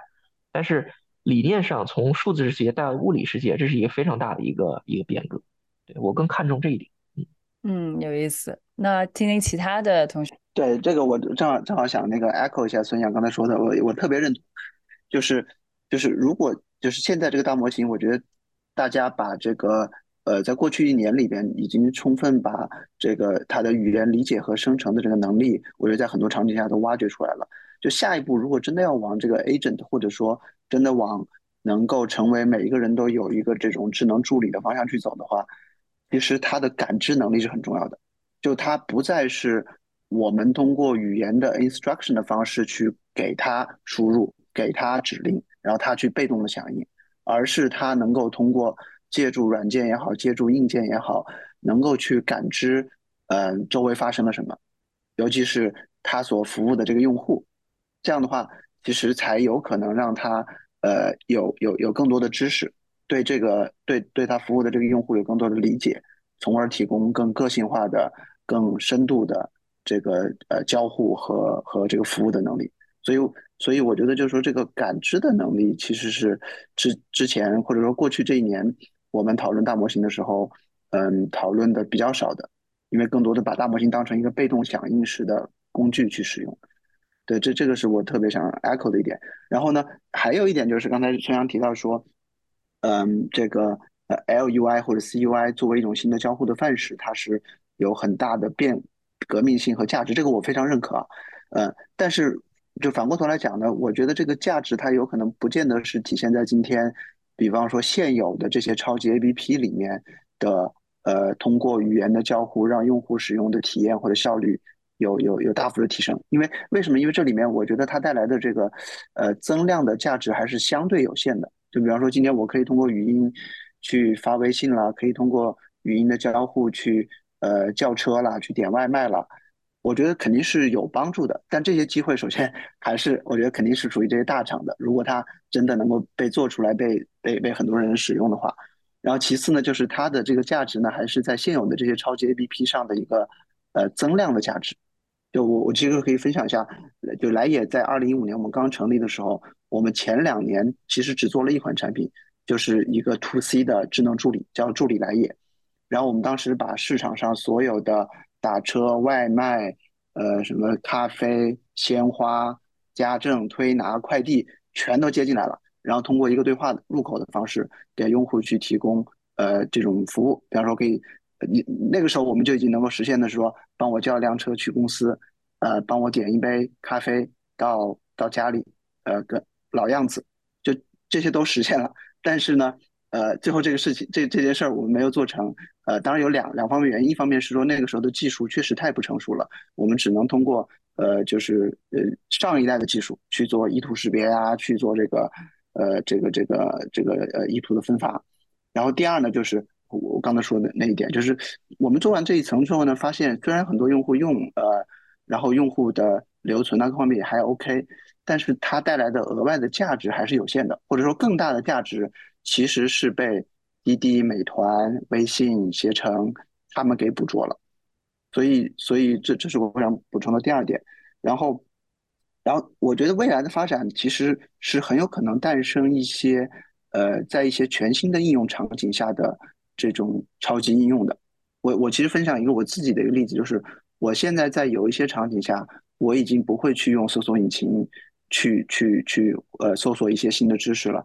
什么场景呢？就是比方说，我希望就在可能我就是有半个小时的时间，我希望在半个小时的时间里面高强度的、呃高互动性的去了解一个新的 topic。那这个时候呢，如果是有一个通过语音输入、语音输出来这样交互的，并且能够完全理解我的呃需求，并且能够给给我找到相应的信息，做理解、做汇总、做摘要这样的一种。其实就是今天的这个 Chat GPT 的语音模式，我觉得就已经很好了。所以，那那这个时候，我可以在开车的时候啊，或者是散步的时候啊，其实我都可以用通过这种方式，就对对一个主题进行非常深入的去了解，而不像以前可能我必须坐在坐在我的电脑或者手机面前，呃，去搜索，点击一个链接阅读，然后再换一些关键词又去搜索。所以我觉得其实就会有一些新的场景，它会诞生出来。然后它是这种在这种场景下，它它以这种 CUI 或者 LUI 的方式，呃，是能够给给给给用户带来巨大的这种价值提升的。呃，那这种场景呢，我我在我看来，今天可能在很多还是会在一些很垂直的呃一些领域会发生。那那这一次，我觉得其实 O 以 OpenAI 的这个 Assistant API 为代表的这一类的能力，其实就是能够。我觉得在未来激发很多的创业者去探索这样的场景，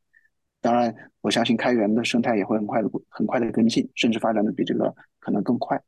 我觉得就说到这儿，可以说一下，就是为什么我刚才提了一个，就是可能有一些悲观，有一些乐观。就是是这样，就是因为我们可以把现在整体这个 startup 或者说关于 AI startup 分为三层嘛，就大家老说的，就是应用层，包括硬件，然后这个中间层以及 LM 层。就是现在的情况，就是我们可以倒着看，就 LM 这层的话，创业机会，大家我觉得已经形成共识，就这个事儿是一个很重很重的事情，而且还有开源在后面不断的去追赶。所以，呃，如刚才这个孙杨还有 Sam Altman 说的，就是不要尝试跟他们去卷，这个我相信大家已经基本是一个共识了。然后到了中间层呢，其实就发现另外一个有一点点尴尬的情况，就是我会碰见一些朋友或者一些别的团队说，呃，可能举例哈，就我想做一个为 AI 时代的新的 Kubernetes，然后这时候其实我就想想我们自己平时在做的事情，我们就给 Kubernetes 加上一些这个，比如 GPU scheduler 之后用的也挺好的，所以有没有一种可能性，很多中间层的，比如说 AI 时代的 blah blah blah，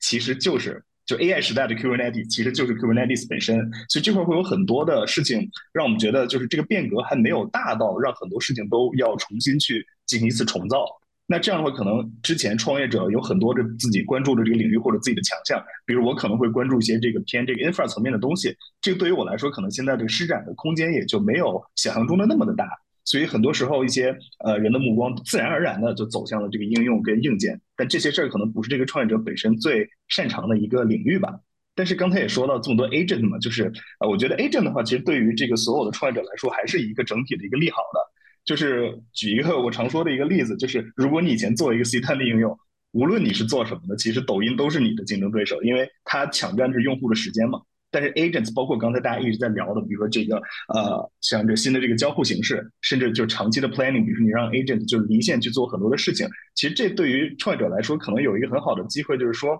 我们不需要从用户身上切出很长的时间，但仍然能让我们应用为他提供价值。比如说，如果我有一个专门帮我处理一些我这个 daily routine 一些事情的这 agent 的话，我其实每天可能只跟他交互五秒钟，但剩下时间他也都在干活。那如果从一个呃，就是投资人口径来说的话，我们是不是能重新定义 DAU 这件事情？所以我们就不需要再以这个抢用户时间的方式来让我的 C 端产品获得成功。所以这个可能我觉得是 startup 对于 incumbents 的一个一个好的一个消息吧。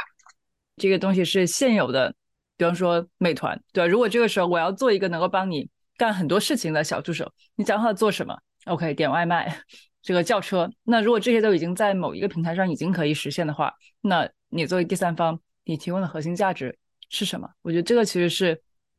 就从投资人角度，因为我们不可能再去投美团，对吧？那下一个出来的公司，就我们都同意 AI 有这么多的价值可以啊可以产生，但这里边到底是谁来去最终获取这个价值？我相信这个也是可能很多 startup 需要去啊思考的这个这个这个点。嗯，对，呃，我非常赞同前面嘉宾说的，就是我觉得首先这次 Dev Day 的话，确实就是我觉得。很多 startup 可能就如果只是做一些呃 prompting 的一些的工作，或者说只是一些或者说大厂已经在做的，嗯，要跟他去直接竞争的工作，我觉得可能就比较难了。呃，但是而且还有一些就是因为现在 LM 也可以去 synthetic 去产生很多数据，所以对有一些用户场景，那可能数据的护城河这方这个。这个概念可能也不会太存在。那我自己是很赞同前面嘉宾讲的，就是一个就是交互方面本身的变革，包括 AI Pin 和和硬件的结合，还有一个就是自己可能本身已在做一些产品，而更多的是 LM 来 power 自己，power 自己一个现在目目前的产品，我觉得这也是可以做。然后我还有一个小点，就是说可能对于一些需需要容错率很低的，比如说 factuality 非常 sensitive 的一些场景，或许可能也是一个机会。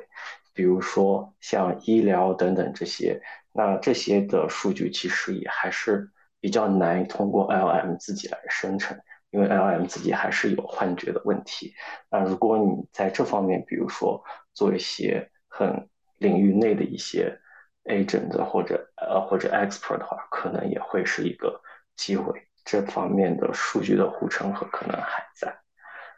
这是我的一点想法。哎，正好你讲到这个，我就得也要问一下了。你说到这个很多场景，因为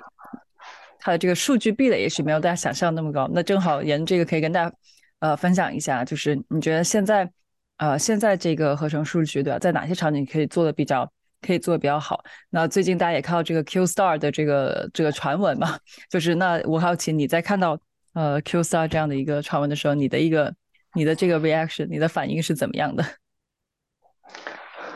？OK，呃，对，第一个问题就是哪些数据可能觉得护城河不太存在？我是觉得 LM 现在是对做一些 creative writing 啊等等这些方面是非常强的。或者 instruction following，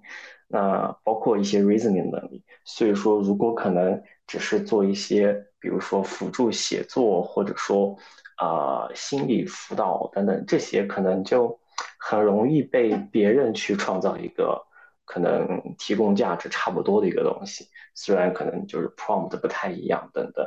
那数据方面也是可能，呃，LM 能够产生的数据甚至比你搜索你你自己。呃，收集到的用户数据还会高质量一些，所以我觉得这方面可能相对比较难一些。呃，但是反而对一些可能你需要用户就是一定要有很低的容错率或者要求很高的一些场景，比如说医疗就不不能允许它出错，或者说比如说一些呃科学研究，那么我们需要它就是有要控制它的误差在某些范围之内等等这些。如果有更多的这种 commitment 的话，我觉得这些数据还是 LM 本身不太好合成的，可能还是一个方向可以尝试。然后回到 Q Q Star 这个方向，我觉得我的第一 reaction 是，或许可以试一下在谷歌内部，因为我觉得这个算就现在好像大家只是在猜它的背后的算法的机制到底是什么，但是我觉得呃好像感觉这个好像是属于相对，因为。有人在猜测是它可能是一个 Q learning 加一个 A star 的这样一个算法，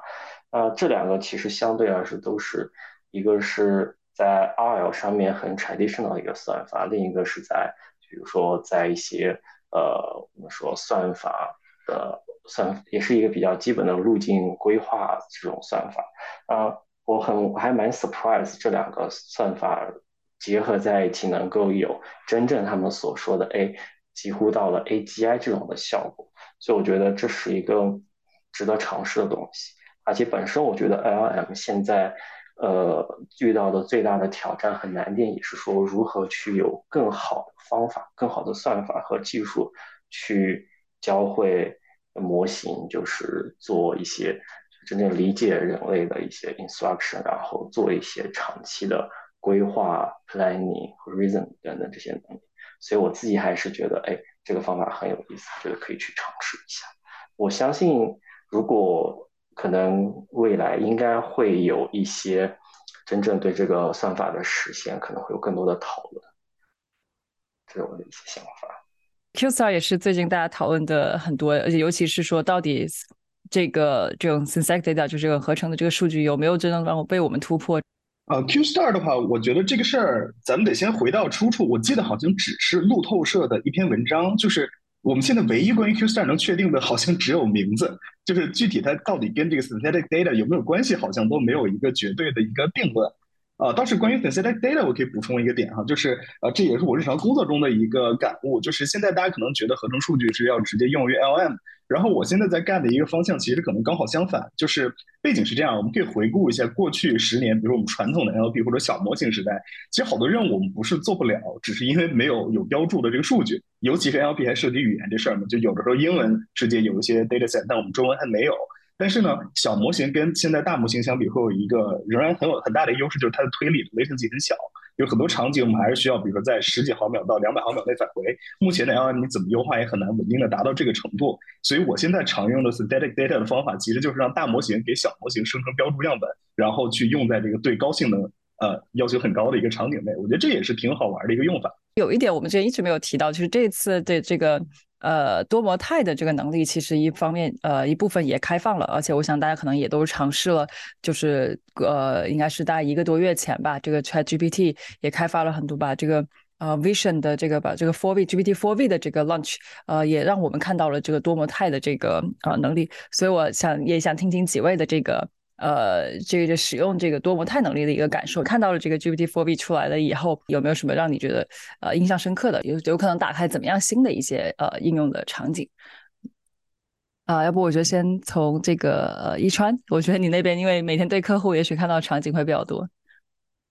好啊，好啊，呃，对，就是其实出来之后，我们很快做了很多测试，呃，还是确实效果我觉得蛮惊艳的，就是因为就是它的这个视觉的能力，我觉得。大体可以分分为两大类的这个视觉的呃输入，一类呢就是这种自然的场景，比方说我们拍的照片呐，我们从从视频里截的这种帧啊，这是一类；还有一类呢，它其实它不是自然的，它可能是生本身就是生成的，比方说呃一份你的一份文档啊，你的这个手机的截屏啊，电脑上面的一个截图啊等等。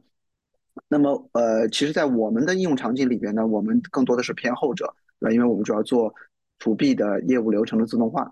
呃，那我们做了一些测试之后，会发现说，呃，虽然我们之前看论文介绍是说这个 G P G P T Four Vision 是有一定的这种文档的理解能力，但是我们真的实测之后发现，它的效果其实是比我们想象的还要好的。就就回到前面我举的例子，比方说我们把一些呃比较其实是比较复杂的这种像发票啊、收据啊这些都。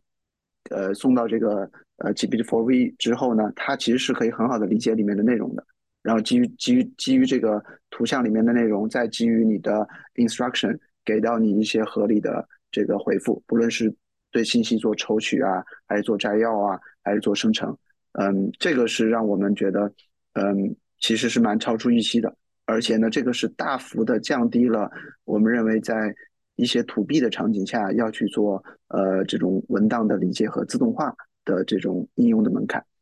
然后另外一个，我觉得。就今天还就它的这个能力还没有那么强，但是我觉得已经是在往那个方向走，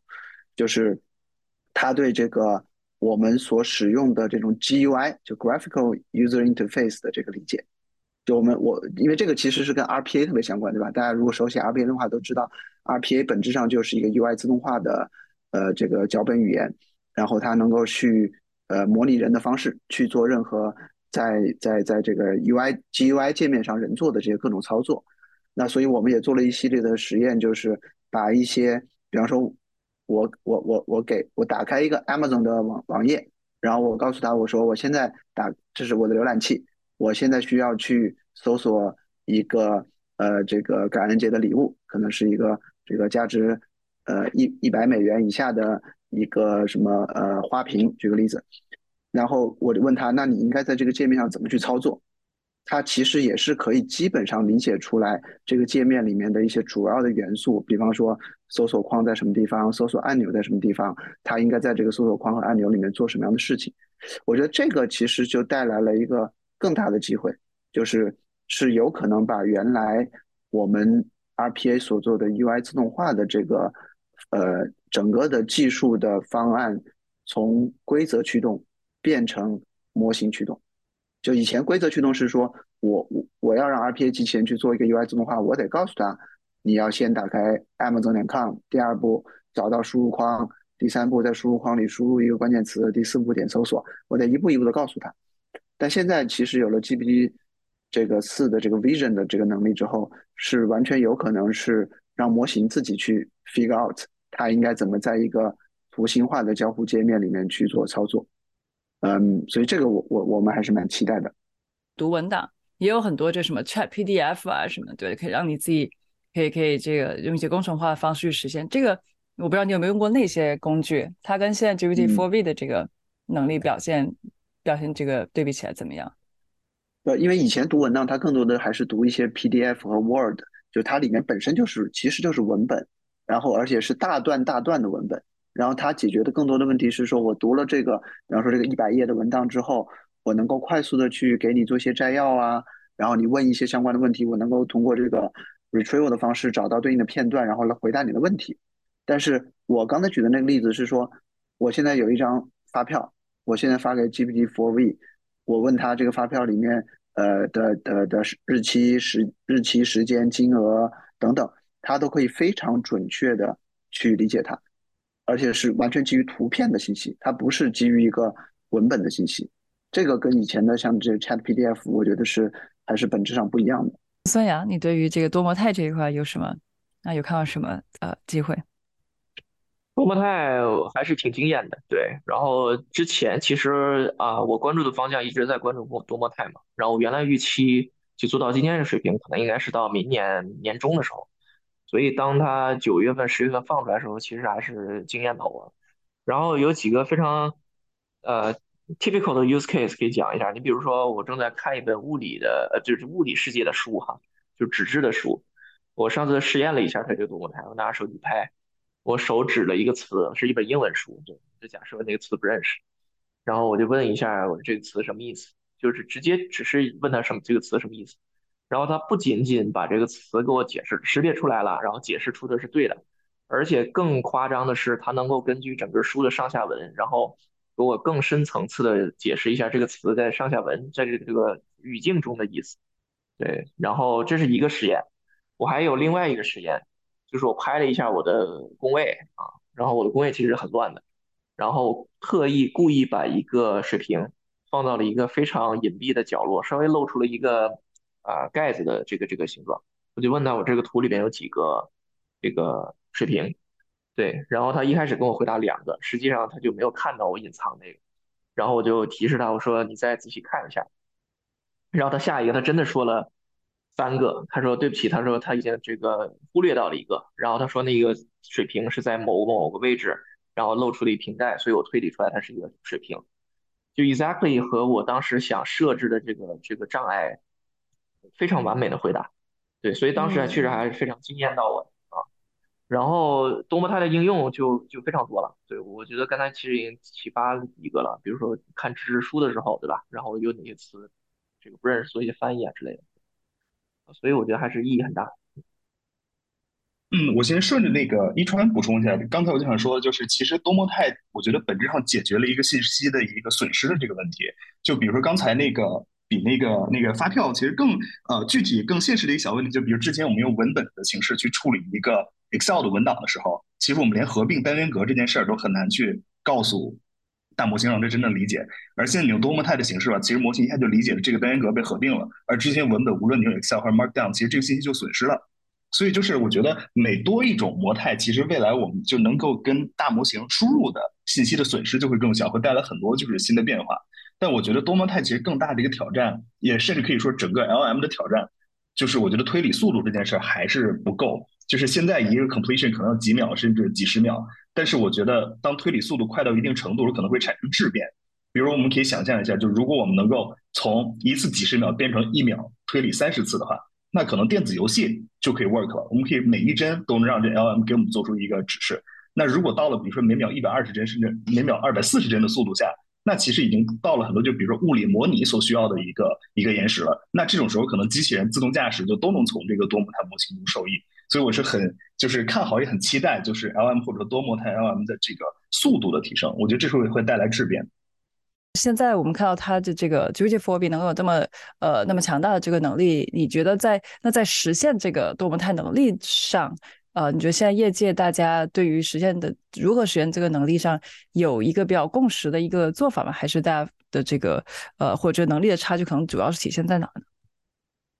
呃，关于做法这件事儿，其实大家还是比较众说纷纭的。包括我们现在跟学界一些朋友聊，就是大家猜测现在的 GPT 四 V，因为事实上它训练完成的时间应该还是比较早的，它可能还不是一个就完全的用这个 interleave 的，就是比如说图文，然后从头预训练，就是多模态预训练完成的。它应该还是用一个比较好的语言模型，可能就 GPT 四本身一个纯语言的一个模型，然后再把这个图像信息做一个 adaptation 去融入进去。只不过它这个 adaption 可能做的比较好，让我们看到了效果的一个质的一个提升。现在大家整体来说还是就是有一个宏观的一个期望，就是说，呃，我们能够从头就以多模态的形式，就比如说，呃，说简单一点，就是我输入就是图文、图文、图文交叠的，甚至还有别的，就是模态，像这个文本，呃，像视频跟语音，然后让模型也同时输出多模态的东西。这样的话可能会让这个模型在构建它的世界知识的时候，就本身就有更强的一个能力。只不过目前的话，这还没有看到一个特别好的一个实现吧。这方面可能就是 Eric 在 Gemini 项目上应该会有更多的一手体验，我觉得。都是 Pick 每次都帮我 Q 到正确的人，那 Eric 你来你来聊一聊。对对的，我我自己对 GPT 四 V 的使用也觉得它非常的 impressive，然后呃我自己感觉就是。嗯，对我我先回答 pig 的问题，就是确实呃就是现在。做多模态的话，技术上面是有有多种解决方案的。那包括比如说，哎，有些是不是要在 pre-training 的 stage 要做多模态，还是说只是在做在 tuning 的 stage 去做多模态？那同样，包括即使在去做多模态的时候，怎么去把文本和比如说文图片的这种信息怎么去？融合在一起，如何做 fusion，这也都有不同的解决方案。呃，但我对于 GPT 四 V 的话，我觉得它的我它的 performance 还是非常的好。所以如果它只是做 fusion 就能做到这么好的话，我觉得它应该可能在 data 上面花费了很多很多的时间和精力。然后还有一个就是我感觉到，就是 GPT 四 V 它还。只是现在支持了图片，它好像目前还没有真正的直接去支持视频的信息的这种分析。虽然我看有一些呃分析是说，哎，它也能够识别这种时间序列的这些图片的图片的帧数，但是直接的视频的分这种读入然后分析，好像目前还没有看到，所以我觉得这也是我下一步比较期待看，呃，GPT 四如果真正去做到视频的这种解读，可能会更厉害。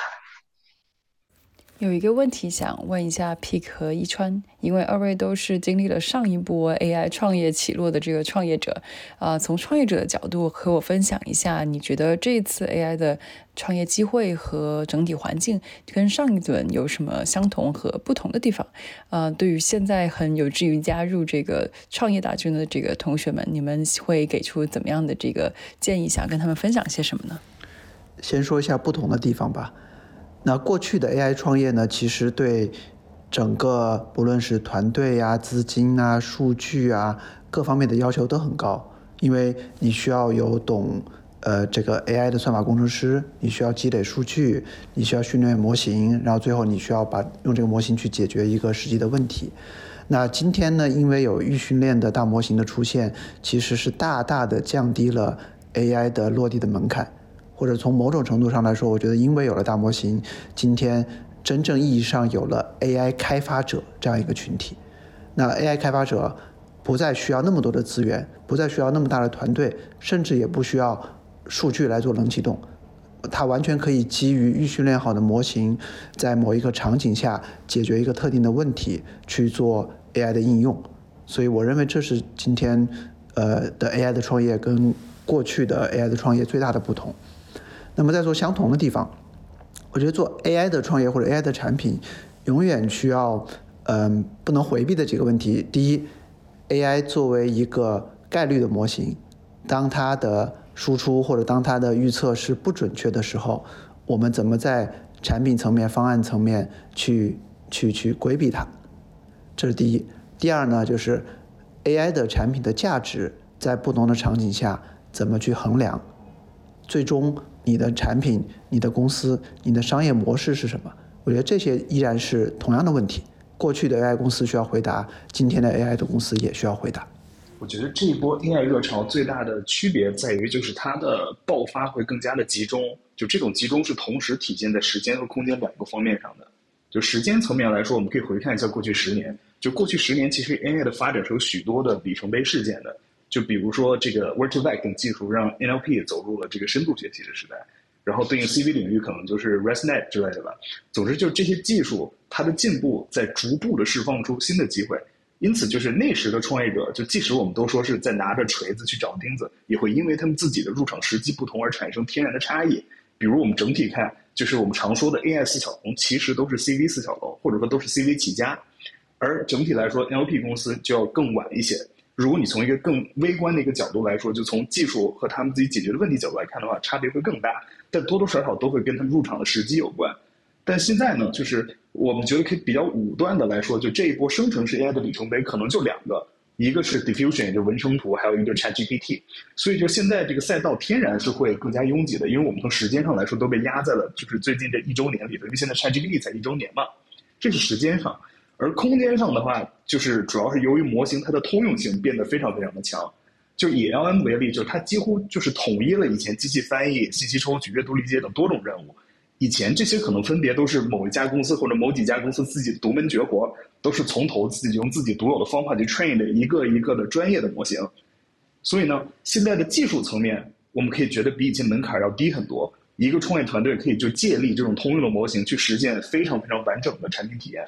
这比以前要强非常多，你可能也不再需要那么大的一个所谓的科学家团队去做了。但因此也要注意的是，就是更通用的模型能力其实催生了更多的伪需求，一定要注意分辨。就我们现在看见很多人在这个想自己呃新时代的拿锤子找钉子创业的时候，大家讲的很多的这个这个需求，其实我们在以前的这个 AI 时代也都想过。但是由于现在模型的这个通用的这个能力，让这些很多不同的不靠谱的 idea 能 fusion，能能能融汇成为一个更为大的不靠谱的 idea，所以千万千万要注意，就现在我觉得信噪比的情况是比较糟糕的，这是我觉得最大的不同。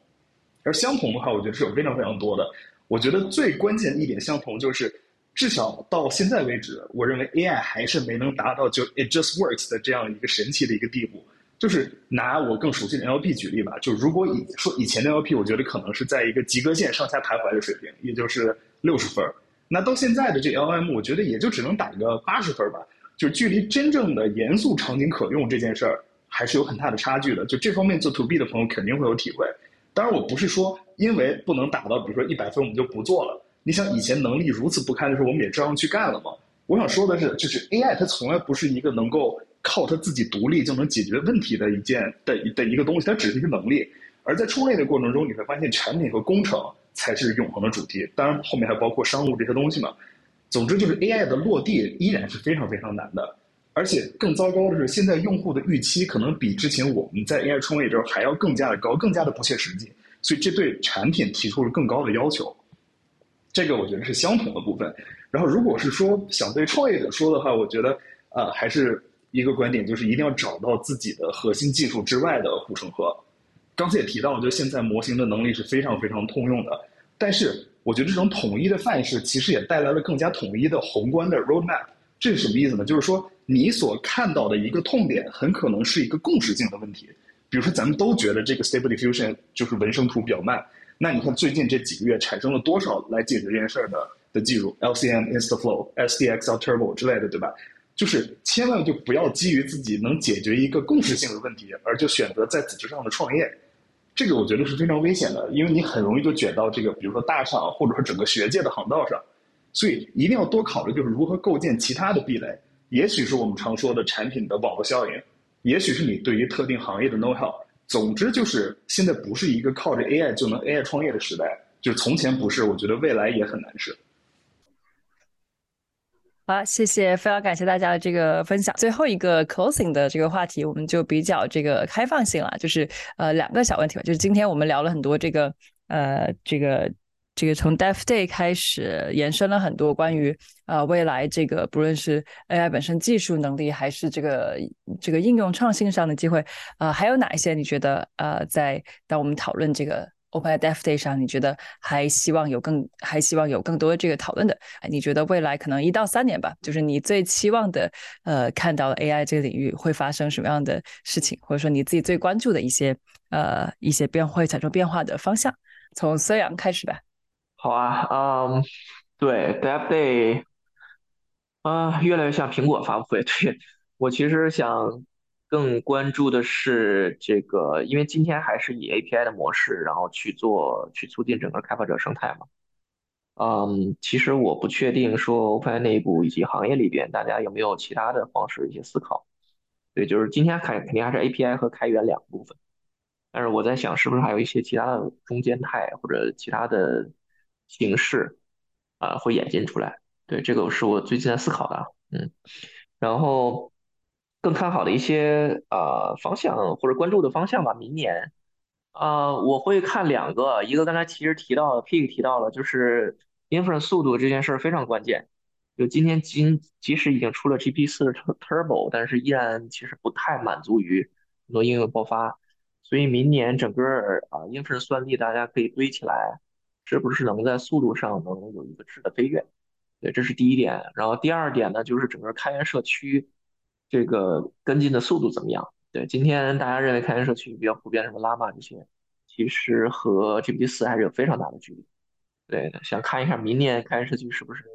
这个进展的也比较快啊？我主要关关注这两点。嗯，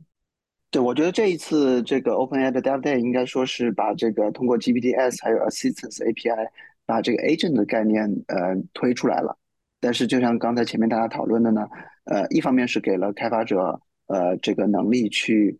呃找这个应用创新的点，然后另外一方面呢，确实也在很早期，所以我特别期待的是说，嗯，可能可能莫妮卡未来还可以在未来三个月或者六个月可以再组织一次关于这个 agent 方向的这个这个 podcast，我相信到那个时候一定会有更多的更有意思的这个应用开始慢慢的浮出水面。对，那对于未来一到三年，其实我我个人特别。特别期待会发生，而且我相信也会发生的。我是认为是，就是在这个呃大模型带来的生产力提升这样一个大的背景下，我觉得整个社会的一些组织形态是会发生变化的。什么意思呢？就是说，我们现在服务很多 to B 的客户都是大客户，然后我们说我们提供的是数字员工，我们我们会说未来是呃人机协同的时代，但是其实你会发现在这些大客户的。呃嗯他们现有的业务的形态流程之下，其实依然是一个以人为主和数字员工为辅的这么一个形态。那比方说，我们服务一个一万一万个员工的大企业，那可能我们给他输出了一百个或者五百个数字员工，那这个人和机器人的比例其实是一百比一或者五十比一。但是我觉得未来一到三年一定会发生的一件事情，就是会诞生一些可能在我们今天还不完全看到的一些领域或者场景下的小的公司，然后它的里面人和机器人的比例或者人和 agent 的比例是反过来的，可能是人和 agent 的比例是一比一百或者一比五十。就未来可能我们会发现有一个公司只有十个人，但是呢，它可能驾驭了一百个或者一千个 agent。然后它创造出来的价值可能跟今天，呃，我们的一个几百人的公司是类似的。我觉得甚至也有可能还有一种更极端的情况，就是一个人加上十个或者几十个的 agent，然后他他跟今天一个几十人的创业公司做的事情是类似的。我觉得这件事情是我特别期待发生，而且我也相信在未来的一到三年也会发生的。对 agent 这个必须安排上，我已经在找嘉宾了，欢迎大家推荐。嗯，就先说那个 OpenAI Dev Day，我觉得刚才聊了很多，但是有一点咱们没说到，就我觉得他把那个 Whisper 的新的那个模型开源了，也是个不错的事情吧。就首先确实这个模型基本它的能力已经达到了大部分商用的这个解决方案的水平，然后更关键的一点，我觉得这也是 OpenAI 这家公司仅存的一点的 openness 吧，所以还是值得肯定的。然后，如果说未来一到三年在 AI 领域期待的话，就是，呃，我一直一直都永远是期待 AI 能帮我实现 长生不老。就如果说一年或者短期内的话，我们先某种形式通过一些，比如像是 AI 片，也许就可以能帮我记录我的生活，来实现一一种就是简单意义上的数字永生，对吧？至少可以复制一个我自己的 agent，万一我出了意外，还能替我来录 on board，对吧？然后三年到长期的话，我就更看好，就比如说 AI for Science 能创造奇迹吧。就 AlphaFold 真的就已经很让人振奋了，就相信未来一定会更好。也许比如说三年或者多久以内，我们这一代人就真的能见证，就是在 AI 的帮助下，让我们战胜死亡。这可能是最美好的一个未来吧。哇，非常非常棒，让我想到有一个美剧叫 Upload，就是把你 upload 到，把你的这个意识留下来以后，upload 到这个，那是一个真的元宇宙空间。啊，我最近正在追 Upload 那部剧。对，呃，我非常我非常赞同 Pip 说的，我自己对未来一到三年的期待也是 AI for Science 这一块，因为上一波 AI，比如说 Deep Learning、AlphaGo 这些来呃出现之后，在未来的之后的一到两年，马上就是呃学术界就把这种 A 当时的 AI 的技术运用到了各个学科，物理、化学、数学等等，然后都起到了非常好的表现，呃非常好的表现，然后但是在那个时候呢。AI 只最多的是处于一种工具性的一种角色，比如说，哎，做一些 feature engineering，做 classification，做 regression 等等这些。但我觉得这一次的 LM 这一波的 AI，我我是比较期待它真正能够从 generative 的一种方法，可能真的帮助我们，比如说从一开始的呃提出一些初步的。想法到慢慢一步步的去验证想法，然后这种正反馈的循环，然后真正帮助我们找到一个 new science 等等，我觉得这可能是我最期待的，我比较看好这一块。对，我觉得这个也是 AI for science 大家最最终的这个这个期待啊，等到 AI 真的能够创造，呃，创造我们的这个未来的时候，而不只是在帮我们做事儿。好呀，那我们今天也讨论了这个挺长的这个时间，也非再次非常感谢几位嘉宾的这个时间。如果如果说大家觉得哎，我们这次讨论比较有意思，有什么想要这个还想要关注的一些呃话题的话，都欢迎在评论区给留言给我们。然后非常几位感谢几位嘉宾的这个时间，谢谢。好，谢谢，谢谢。谢谢,谢谢几位，感谢大家的收听。如果你喜欢我们 Podcast 内容，欢迎你点赞并分享给可能感兴趣的朋友。有任何建议反馈都可以在评论区留言我们都会很认真的看的。如果你在用 apple podcast 收听也希望你花几秒钟给我们打个五星好评让更多人了解到我们。我们下次再见啦。